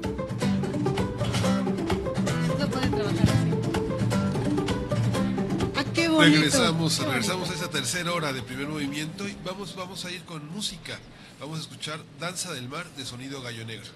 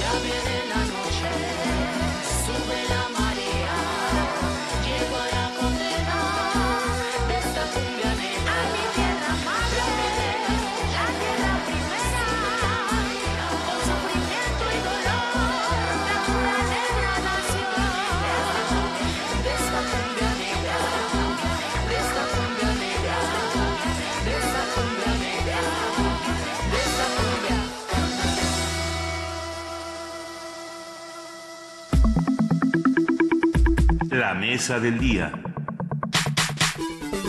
Regresamos aquí a la tercera hora de primer movimiento en Radio UNAM y TV UNAM con la presencia del escritor nicaragüense Sergio Ramírez, que está con nosotros para presentar su antología personal, 50 años de cuentos, eh, publicada por Océano en la colección Hotel de Letras. Y hay que agradecerle doblemente, ha sido eh, galardonado con el premio Cervantes de Literatura en 2017. Todos los que hacemos primer movimiento estamos muy contentos en cuando nos esperamos, Muchas gracias, Sergio. Benito. No, Muchas por gracias, favor. sí.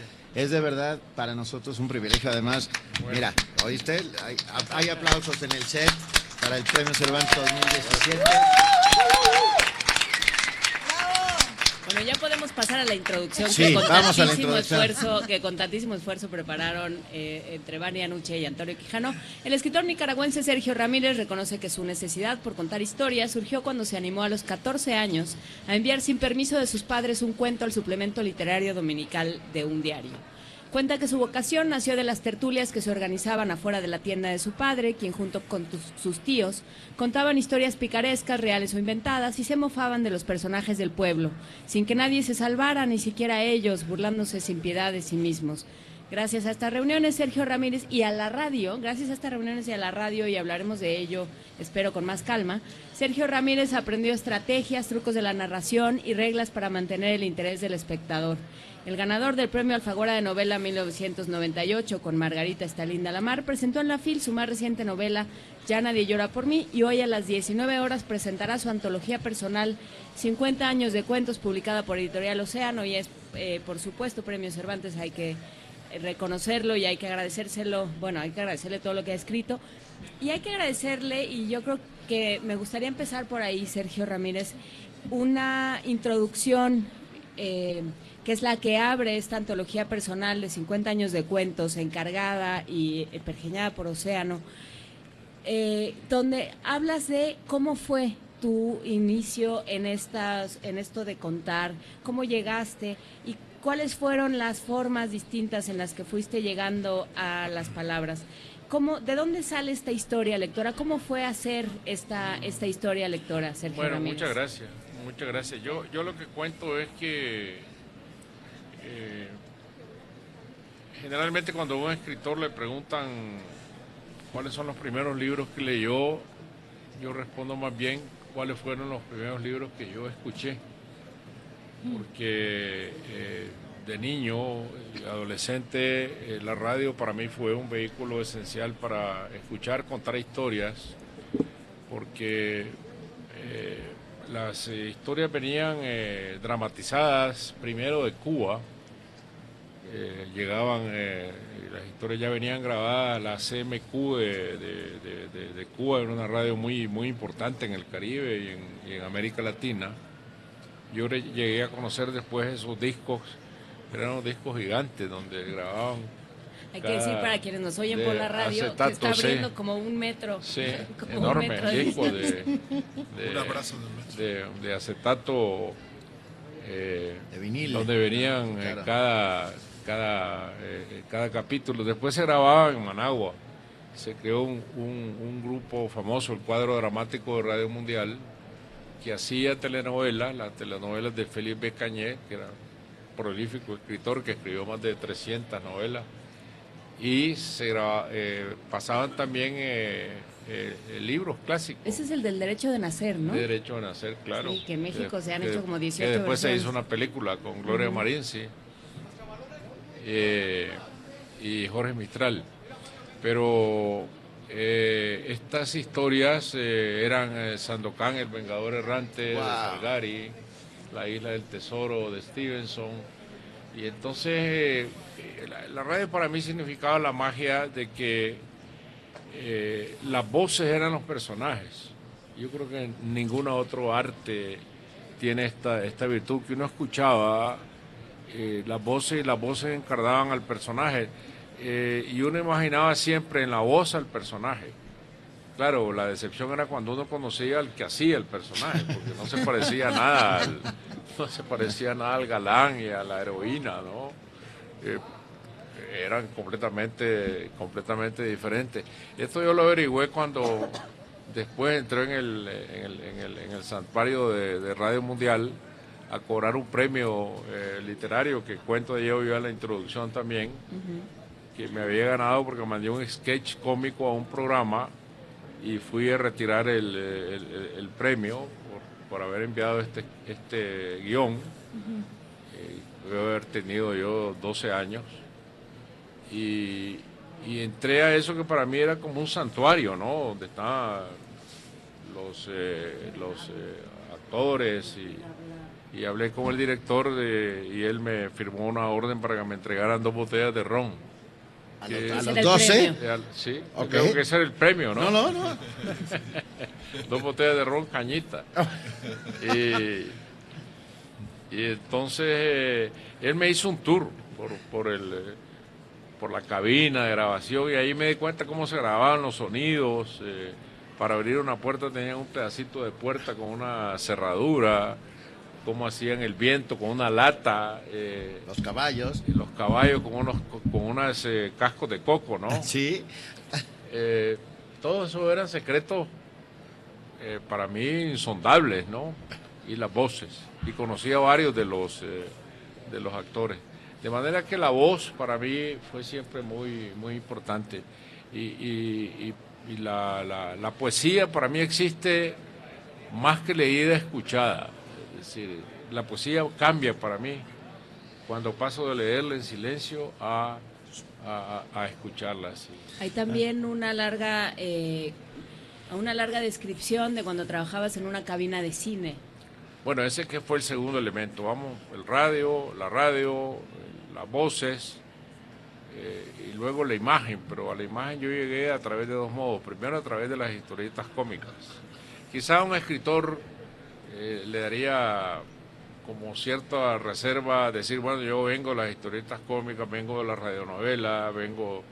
No, yo, es la verdad, ¿no? Yo, yo no vengo de, de la lectura clásica directa, ¿no? Pero de alguna manera compartes eso con Sabater. Sabater cuenta de, sí. Eh, ¿no? Y, curiosamente estás diciendo tres medios, bueno, la historieta, el cine y la radio, como creadores de educación sentimental indispensables para formar personas, desde mi punto de vista. Sí, bueno, porque quizá es el, momento, bueno, yo tengo 10, 12 años a mitad de siglo, ¿no? Y a mitad de siglo eran los medios de comunicación, eh, digamos, privilegiados para un niño. Eh, eh, vendía, eh, alquilaban las historietas cómicas, ¿no? Uno las podía comprar, pero también rentarlas, ¿no? En, la, en, la, tienda donde las rentaban estaban colgadas de, una cuerda de, secar ropa, ¿no? Qué bonito. Eh, con prensas de, ropa y uno, yo me podía llevar cinco a mi casa y, y devolverlas cuando las, cuando las leía. Entonces eso me dio a mí la idea de la imagen, la imagen, la imagen fija que se mueve de cuadro a cuadro, ¿no? Y luego el cine, que, al que entré yo por una circunstancia de mi vida, porque mi, tío Ángel Mercado era el dueño del único cine que había en el pueblo. Y yo vivía metido en la caseta, eh, fascinado por ese mundo de donde salían las imágenes. Y, yo aprendí rápidamente a manejar los aparatos. Puedo leer cómo lo cuentas porque es muy bonito. Dice, cuando el celuloide tostado de las viejas películas se trababa entre los dientes de la polea y el cuadro se quemaba en la pantalla, calcinado desde el centro como si le hubiera caído una gota de lava, los silbidos se transformaban en el corral insurreccionado en una lluvia de piedras disparadas contra la caseta. El operador me entrenó entonces en el arte de desmontar el rollo, llevarlo a la devanadora, cortar el cuadro quemado, pegar la película con acetato, instalar de nuevo el rollo metiendo la película entre los dientes de la polea, ajustar los carbones y echar a andar el motor todo en menos de un minuto. Sí, tenía que ser así, porque si no botaban el cine. Se mataban, te quemaban el local.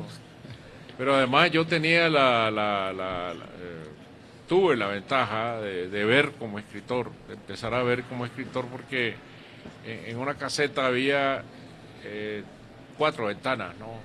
Una para cada proyector, dos proyectores, una tercera para los slides de propaganda, que había una especie como linterna mágica, que es la que pasaba los slides de propaganda comercial, y lo más importante, la ventana del operador. El operador tiene su propia ventana para estar viendo que la película no se desencuadre, que no el sonido siempre esté sincronizado.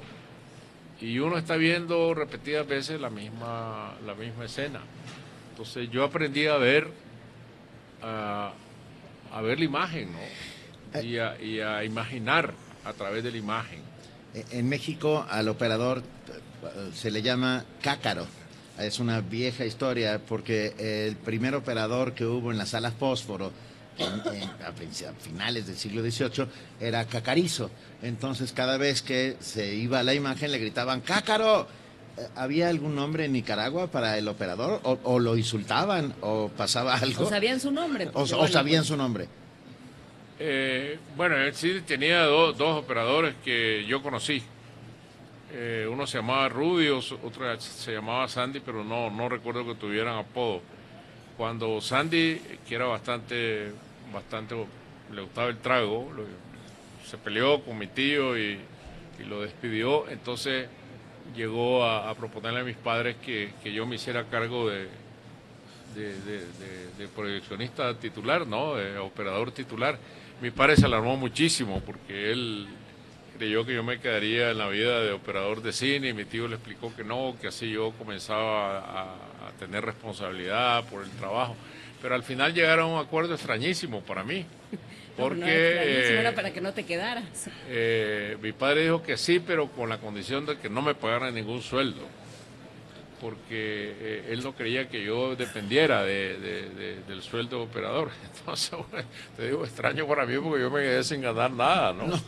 Pero la ganancia era estar ahí a las 7 de la noche abriendo, subiendo una escalera vertical a la caseta, devanando los rollos, porque generalmente llegaban ya corridos de los otros cines de los pueblos vecinos, y tenía que echarlos para atrás otra vez en la devanadora, montarlos, tener lista la función y ese era mi mundo, ¿no? El mundo, un mundo muy extraño de niño. Cuando yo vi la película Cinema Paradiso me di cuenta que yo estaba retratado. Qué bonito. En esa, en esa película, sí. Esta historia, esta historia que introduce esta antología de 50 años de cuento también dice una cosa muy fundamental que ha sido discutida desde el inicio de esta, de esta feria por tanto por Paul Oster como Emanuel Carrer, que es, que es un eje, que es un eje en este libro, que es que no se note la distancia entre la ficción y la, realidad, que no haya esas costuras. Y es algo que aprendió no solo en la radio, en el cine y en el cómic, sino en las reuniones familiares, donde cada quien llegaba contando una historia de cómo le fue y todo parecía real, aunque todo también parecía una historia maravillosa. Sí, es lo que decía eh, eh, García Márquez, que, que eh, su abuelo contaba la historia con cara de palo contaban las gran, más grandes mentiras con cara de palo, como que fueran las realidades más absolutas y no se inmutaban con las mentiras más grandes. Y la única manera de contar mentiras es haciéndole creer al, lector que se trata de verdad absoluta, porque si uno, si uno no cree en su mentira, no puede transmitir ese sentimiento de verdad, ¿no? Entonces el engaño tiene que ser absoluto. Y por eso que el engaño tiene que tener agarres muy firmes en la realidad. Es decir, como hacía Borges, ¿no? Inventar hasta las notas de pie, inventar las referencias bibliográficas, de manera que nadie dude de, lo que se, de, que lo que se le está contando es verdadero. Claro, en el fondo, el lector sabe que si ha comprado un libro de cuentos o una novela, pues se le está contando una mentira pero eh, hay, eh, eh, esto, es esto que, se, que siempre se ha llamado la, la suspensión de la incredulidad. Qué maravilla. Como niño nicaragüense supongo que tuviste que aprenderte, como todo tu salón y toda la escuela, un montón de poemas de Darío. Sí, claro, yo era declamador de Darío. No me digas. ¿Podrías, recuerdas algún fragmento? Bueno, yo, yo, yo recuerdo que gané una una eliminatoria, había un concurso nacional que organizaba el Ministerio de Educación y había la, eliminatoria municipal, yo gané la municipal, fui a la, provincial, a Masaya, la gané también, y fui a la nacional, que era en el Salón Azul del Palacio Nacional, concursar con los otros 17 o 16 ganadores. y había un jurado muy solemne y uno tenía que... yo, yo recuerdo que que declamé la salutación al optimista, que comienza ínclitas, raza, más sangre, de España fecunda, no entendía nada. Pero era, claro, ubérrima es lo mismo que fecunda, ¿no? Eso me di cuenta muchos años después, ¿no? Que Darío lo que buscaba era el sonido de las palabras. Claro. Eh, no importaba eh, qué es lo que realmente significaran, porque ínclitas, razas, más sangre de Hispania fecundo, Ubérrime fecundo es lo mismo. Es una repetición pero sonora. Y, ahí me di cuenta que Darío era pura música. Eh, cuando uno, yo recitaba la marcha triunfal y realmente comenzaba a oír los, caballos, los pasos de los soldados, eh, los clarines, eso, eso se escuchaba en el poema, ¿no? Los claros clarines, ¿no? Dice en algún momento. Eh, tú también eres de... Tú, yo, soy muy de Darío, pero el día que leí la sonatina me fue muy mal, ¿no te acuerdas? Sí, ah, el día que lo metimos en, Poesía Necesaria, porque tenemos una sección de Poesía Necesaria en este programa y el día que leímos la sonatina nos fue muy mal. Pero eh, ahorita que hablabas de la, este, de la ubérrima sangre y de estos momentos de arrebato patriótico, ¿cómo llega un escritor a la política? ¿O cómo ¿Qué es lo que sucede en Centroamérica y en América Latina que nos lleva a, cubrir estos puestos? en Nicaragua no era muy difícil porque vivíamos bajo una dictadura. Lo que pasa es que cuando yo vivía en mi pueblo, Mazatepe, que era un pueblo pequeño, eh, tanto la familia de mi padre como de mi madre estaban, eran, eran, eh, liberales, del Partido Liberal, desde los tiempos de la revolución, mi, abuelo era de los tiempos, mis abuelos eran de los tiempos de la revolución del general Zelaya, la revolución liberal, que fue la revolución liberal más tardía de América Latina, en 1898 triunfó, la, la, revolución eh, liberal. Entonces la tradición de mis familias eran que venían del liberalismo, en, en, contradicción siempre con los conservadores, a los que llamaban cachurecos, liberales y conservadores. Entonces, como Somoza era presidente liberal, pues la familia seguía fiel a, la, Partido Liberal Nacionalista de Uno de los Somozas. El viejo. el viejo Somoza. viejo, sí, claro, el fundador de la dinastía. Pero cuando yo me fui a estudiar a León a los 16 años, ahí me di cuenta que el mundo era muy distinto. Es decir, eh, era el año del triunfo de la Revolución Cubana, había manifestaciones todos los días en las calles de León contra Somoza, había habido movimientos eh, guerrilleros, pero aquí en Chamorro por un lado, Carlos Fonseca por el otro, y hasta que un día dispararon contra nosotros en las calles y mataron a cuatro eh, compañeros míos, hirieron a 60, nos dispararon por espalda. Yo fui sobreviviente de esa masacre y esa fue mi entrada en la política a los 16 años. Así que eh, fue una puerta eh, muy singular, sí, no es que hayas elegido, pero te aventaron. No, sí, y de repente yo estaba ya del otro lado, yo estaba enfrentado a la dictadura hasta que 20 eh, años después logramos derrocarla. Y, me quedé pensando que qué importante fue la radio para el Frente Sandinista.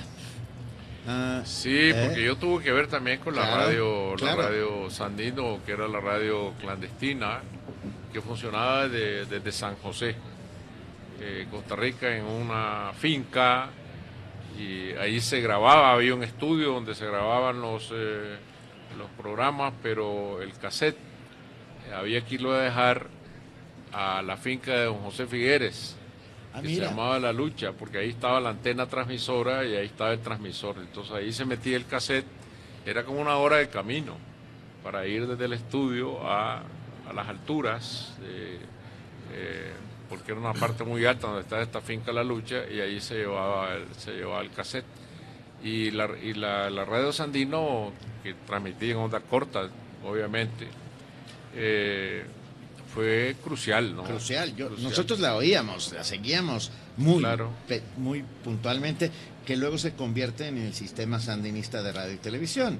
Se convierte en la, eres- en la radio Sandino. Claro, en Radio Sandino. Era Radio Sandino y en Managua, en la radio nacional, en la radio de Somoza, que se llamaba Estación X, creo, eh, pasa a ser la radio Sandino porque tenía unos transmisores grandes para entonces que eran de 10 kilos, ¿no? Y eso era mucho en Nicaragua, sí.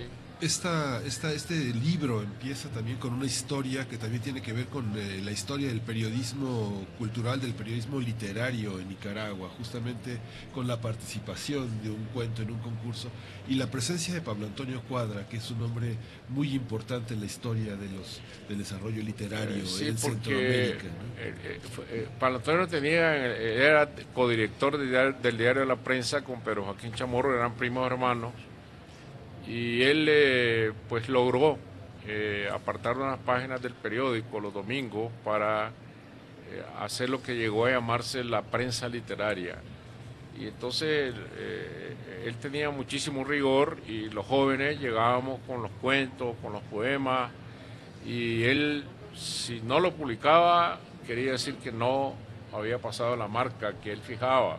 No te decía nada. Si lo publicaba, entonces era la seña de que De que le gustaba. eh, le había gustado y, había mucho rigor y ese rigor sirvió mucho eh, eh, a, mi generación. Es decir, no fue una generación que la tuvo fácil, sino que pasaba por este filtro muy severo y no aparecer en la prensa literaria era como que uno no existiera como, como escritor.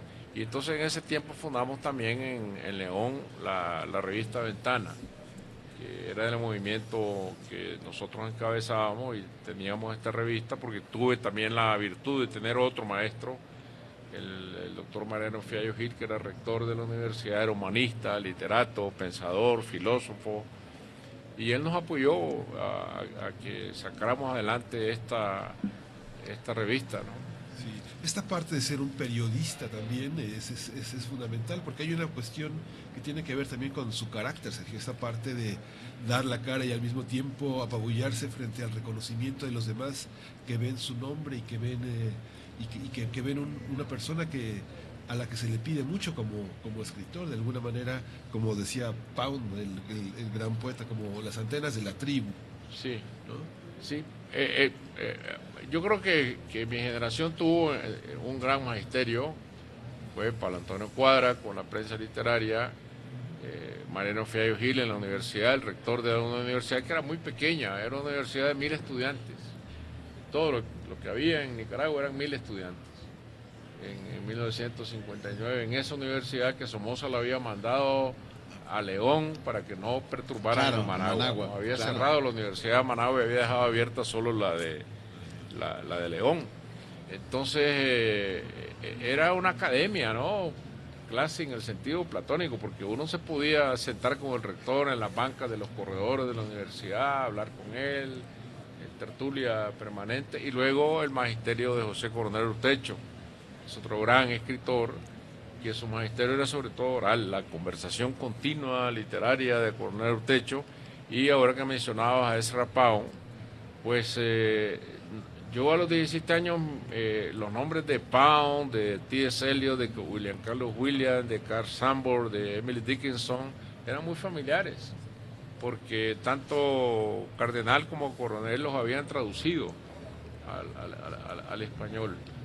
Y entonces, eh, eran completamente naturales eh, a, mi generación estos, eh, estos nombres. Presentas hoy esta antología personal, 50 años de cuentos en Hotel de Letras, Sergio Ramírez, Premio Cervantes 2017. Ah, qué, difícil es hacer una antología personal. Muy difícil, muy complicada, porque eh, Océano me pidió que fueran 20 cuentos, no quería un volumen muy, muy grueso, que no fuera apabullante, ¿no? Y, yo me puse a, escoger estos cuentos. Eh, yo publiqué mi primer libro de cuentos cuando tenía 20 años. Recogí los cuentos que había escrito entre los 17 y los... Sí, a la que hace referencia Luis. Sí, ahí me refiero en la introducción a esta autoedición. Y de ese libro yo solo dejé un cuento que se llama Félix con Colores. Eh, a mí me, el valor que uno tiene que tener para cortarse a sí mismo, decir esto se va, esto es lo que queda. Eh, me, lo dio el ejemplo de, volvemos a Rubén Darío. Rubén Darío, tres años antes de su muerte, le pidieron que hiciera una antología personal en, en Madrid, una editorial. Y él quitó todo azul. Todo. Todo. Puf. Se lo llevó todo. Puf. Entonces yo dije, hay que tener mucho valor, ¿no? Mucho, mucho porque, bueno, Azul era el libro que transformó la lengua. Claro, claro. Entonces él dijo, esto no va porque no, no, no tiene el mérito suficiente, ¿no?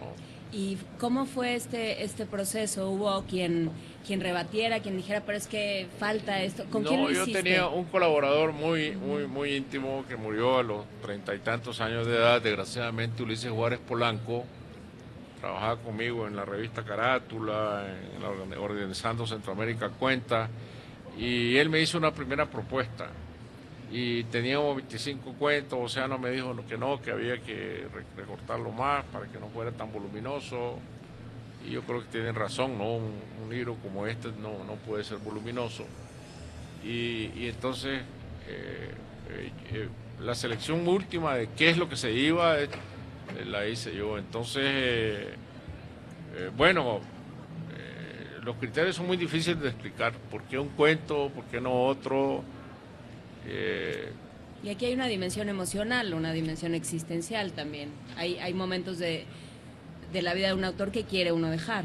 Claro. Por ejemplo, de, mi libro Catalina y Catalina, eh, yo tenía que escoger entre, por último, entre dos cuentos, Catalina y Catalina, que es el, eh, el cuento que da nombre al libro, que la historia de una madre y de una hija que se enfrentan al final eh, durante la lucha eh, revolucionaria y las dos se llaman Catalina. Ese cuento a mí me gusta mucho. Y, hay otro que se llama Perdón y Olvido, que es la historia de alguien que está viendo viejas películas de cine mexicano y, encuentra que sus padres están actuando como extras en una película por ahí habían bebido exiliados en México. Y entonces eh, en una de esas escenas de cabaret los padres están hablando detrás y, él comienza a, obsesionarse por saber qué están diciéndose sus padres en esa, en esa escena, porque claro, los extras no se escucha la voz. E, e, esa es la historia, ¿no? Entonces yo escogí esa, escogí Perdón y Olvido y dejé Catalina y Catalina. La historia de la historia, la historia de la literatura latinoamericana parece un continuum, pero en realidad, en realidad también parece una discontinuidad. Pareciera que el boom eh, heredó una, una, mirada obligatoria sobre América Latina, pero al mismo tiempo también su literatura se ve como una literatura que toma la estafeta de una, de una gran literatura latinoamericana. ¿Cómo, ¿Cómo lo ve eso? ¿Existe una continuidad, una discontinuidad?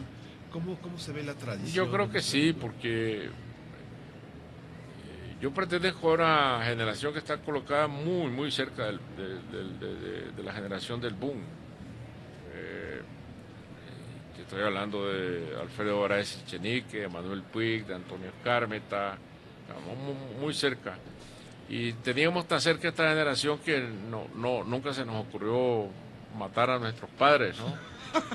Eh, y, y, más bien yo saqué muchísimo provecho del cambio profundo que los escritores del boom hicieron en la, literatura latinoamericana, porque por ellos pasó toda la corriente de lo que había sido la transformación de la novela moderna en Faulkner, en, eh, eh, Joyce, en Virginia Woolf, y, todos estos ecos del monólogo interior, del flashback, de, etcétera, ya estaban en ellos, ¿no? Y entonces, además, la otra ventaja era de que entre Cortázar, Vargallosa, García Márquez, Fuentes, eh, no había ninguna identidad eh, narrativa, digamos, no. Cada uno escribía muy diferente. No eran escritores homologados por ningún, eh, por, ningún, canon, por nada. Entonces yo, podía aprender de, todo lo lúdico que era Rayuela, que fue el libro de mi generación, ese fue el libro de mi generación, el libro de, la anarquía total. Eh, en Rayuela no hay ninguna propuesta política, eh, simplemente era dinamitar el mundo tal como era, como nos lo habíamos entregado, y qué más le puede convenir a un joven que esa propuesta, ¿no? Luego con, con Vargas Llosa se podía aprender a armar y desarmar el juguete, verle las costuras al traje, ver el bordado del otro lado, ver cómo estaban atadas las puntadas, ¿no? Y el sentido de la historia profunda que tenía Fuentes, es decir, convertir la historia en novela. Eso era muy importante para mí en mi, en mi propia formación y luego ya la, lo que era la, literatura del mito, de la historia convertida en mito de, de, García Márquez, que es el que más se parecía a los cronistas de Indias, ¿no? Esa narración eh, redonda, ¿no? Eh, esa parábola de la frase, ¿no? Que era, yo diría, el más peligroso de todos, en el sentido de que eh, García Márquez no podía tener uno no podía acercarse a García Márquez eh, para dejarse influenciar por él sin terminar imitándolo. Y, lo que tuvo pues García Márquez después fueron imitadores, ¿no? por eso decía que el más era como un veneno, ¿no? Del que había que, cuidarse. Pues muchísimas gracias. Eh, muchísimas gracias Sergio Ramírez por esta conversación tan, tan generosa, tan, tan vasta y de, tan, de tantos matices y tantos temas. Muchísimas gracias. Se presenta hoy eh, a las 7 la antología personal, 50 años de cuentos, publicada por Editorial Océano. Supongo que va a haber transmisión simultánea en línea, se puede buscar a través de las redes y de la página de Océano.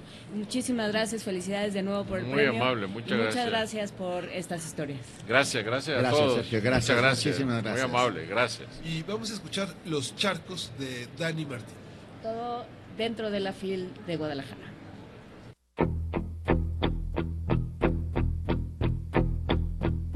Que me ayudes a enseñar mis cicatrices me agarres con más fuerza al corazón. Que me digas que aunque todo sea difícil, en los charcos saltaremos tú y yo. En los charcos saltaremos tú y yo.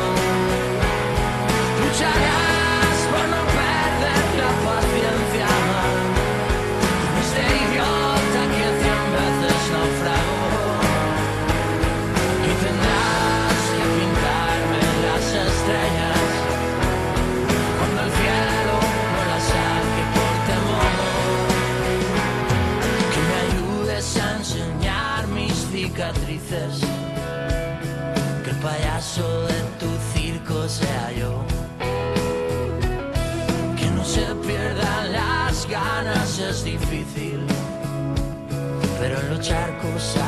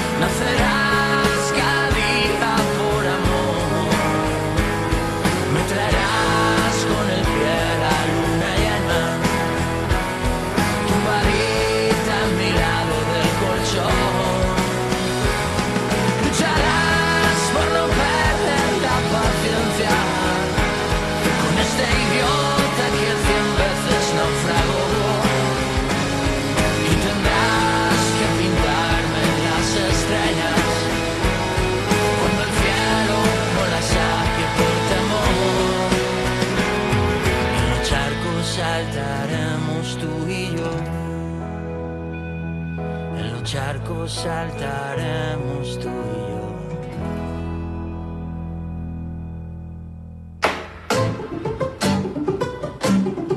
Primer movimiento desde la Feria Internacional del Libro de Guadalajara. Y ya son las 9 de la mañana con 53 minutos. No están para saberlo ni nosotros para contarles que fuera del aire ya se están peleando aquí todos los conductores presentes por ver quién se va a quedar con el libro de Sergio Ramírez. Está claro. ¿Está claro quién se lo va a quedar? Perdón, sí. Los radioescuchas que hacen comunidad con nosotros, los televidentes. No, eh, ese. Y dice Juan el Express tapó la orquesta. Porque ya lo rayé, este, A ver. pero vamos a pedir a Editorial Océano o Que nos vamos regalen a comprar otro. en Océano y entonces lo reponemos. Una vez más, podemos repetir la información de este maravilloso libro que ya nos están preguntando en redes sociales, ¿dónde lo vamos a encontrar? Pues si- si está usted en la feria, en el, en el pabellón de Océano, eh, se va a presentar hoy a las 7 de la noche. Eso. Seguramente estará, como, como todas las presentaciones de Editorial Océano, disponible en una transmisión simultánea o streaming, si usted prefiere ese nombre. Entonces, bueno, pues ahí estará. Y si no, en cualquier librería, Sergio Ramírez, Antología Personal, 50 años de cuentos. Y ya nos llevaremos varios para ir repartiendo, como decía Luisa. Ya tenemos varios de grano de sal. Eso. Así que también, si, si quieren, pues ya tenemos material para nuestra caja mágica. Podemos tener una feria de libro aquí en Guadalajara y podemos tener otra aquí en nuestras redes sociales. Escríbanos, cuéntanos qué, cuéntenos qué están leyendo, qué quieren leer, a qué textos se han acercado. Eh, Benito, ¿de aquí para dónde te vas? Ah, ahora voy a ir a, hoy a Alberto Mangel, por supuesto. Y perdón, perdón, pero quiero hacer un rapidísimo agradecimiento Cuéntanos. a los amigos de TV UNAM que están con nosotros. Gracias a todo el equipo de Radio UNAM que está presente y que ha hecho una labor espectacular. Y agradecer a la Feria Internacional del Libro de Guadalajara porque nos no ustedes no lo saben, pero hemos hecho un despliegue enorme. Somos eh, eh, entre Somos radio y tele, somos un montón. Estamos ocupando un gran espacio. Entonces, mil gracias a Marisol Schultz, a Laura Miembro, a Tania Guerrero, a Adrián Lara, que es el gran jefe de la feria, a Mariño, a Mariño González, que es el director de prensa, por darnos este, este maravilloso espacio. Estamos justo ah, enfrente de eh, el pabellón de Madrid, que es un pabellón francamente curioso. Ah, entras por eh, cuatro costados, al centro es una suerte de caja de luz inmensa que tiene una biblioteca dentro. bellísimo. Como una suerte de coliseo de libros, ¿no? Y está padrísimo. Mil gracias a todos los que hacen posible esta transmisión. Y los invitamos a que estén toda la semana con nosotros. No, hoy, hoy apenas comienza, vamos a estar hasta el viernes primero de diciembre en el 96.1 FM, en el 860 de AM, en el canal 120, en el 20 de TV Abierta. También tenemos redes sociales y vamos a estar tratando de igual manera de mandar a través de Periscope, en el Periscope de primer movimiento, imágenes de todo lo que está ocurriendo a lo largo de la tarde, porque nos vamos a ir a colar a todas las presentaciones, talleres, conciertos, de todo hay. ¿A dónde te vas a ir? se pueden colar a la de el diccionario de Náhuatl, eh, de el, el que ¿Quién lo por presenta, supuesto Juan compiló Montemayor. A partir de ayer a las 6 de la tarde que Juan Mario me dijo, ¿me ayudas si presentamos? Yo. Juan Mario Pérez del Juan programa Mario Pérez, del programa universitario de para hoy? el estudio de de, la estudios de la interculturalidad. diversidad cultural y la intercultural. Pero es hoy, Es es hoy a a las- las cinco y media de la tarde. No me pronuncio el salón, pero en alguno de los salones de la planta alta. Y me imagino que también habrá transmisión simultánea o por lo menos algún tipo de transmisión electrónica. Ya les vamos a ir contando más de todo lo que ocurre en esta trigésimo primera Feria Internacional del Libro de Guadalajara y nos vamos a ir despidiendo con música. Querido Miguel Ángel Quemain, ¿con qué nos vamos a despedir? Vamos a ir, vamos a ir Huitzil de Porter. Ah, a mí que me gusta Porter. Bueno, pues nos vamos. Gracias a TV UNAM, gracias a Radio UNAM, gracias Primer Movimiento, gracias Feria Internacional del Libro del, Pa- del, del Palacio de Guadalajara. ¿qué? Feria Internacional del Libro de Guadalajara, muchísimas gracias Sí, a todos los que hicieron posible este espacio y a quienes lo harán posible eso. Esperamos los- durante toda la semana. Y esto fue Primer Movimiento. El mundo desde la universidad.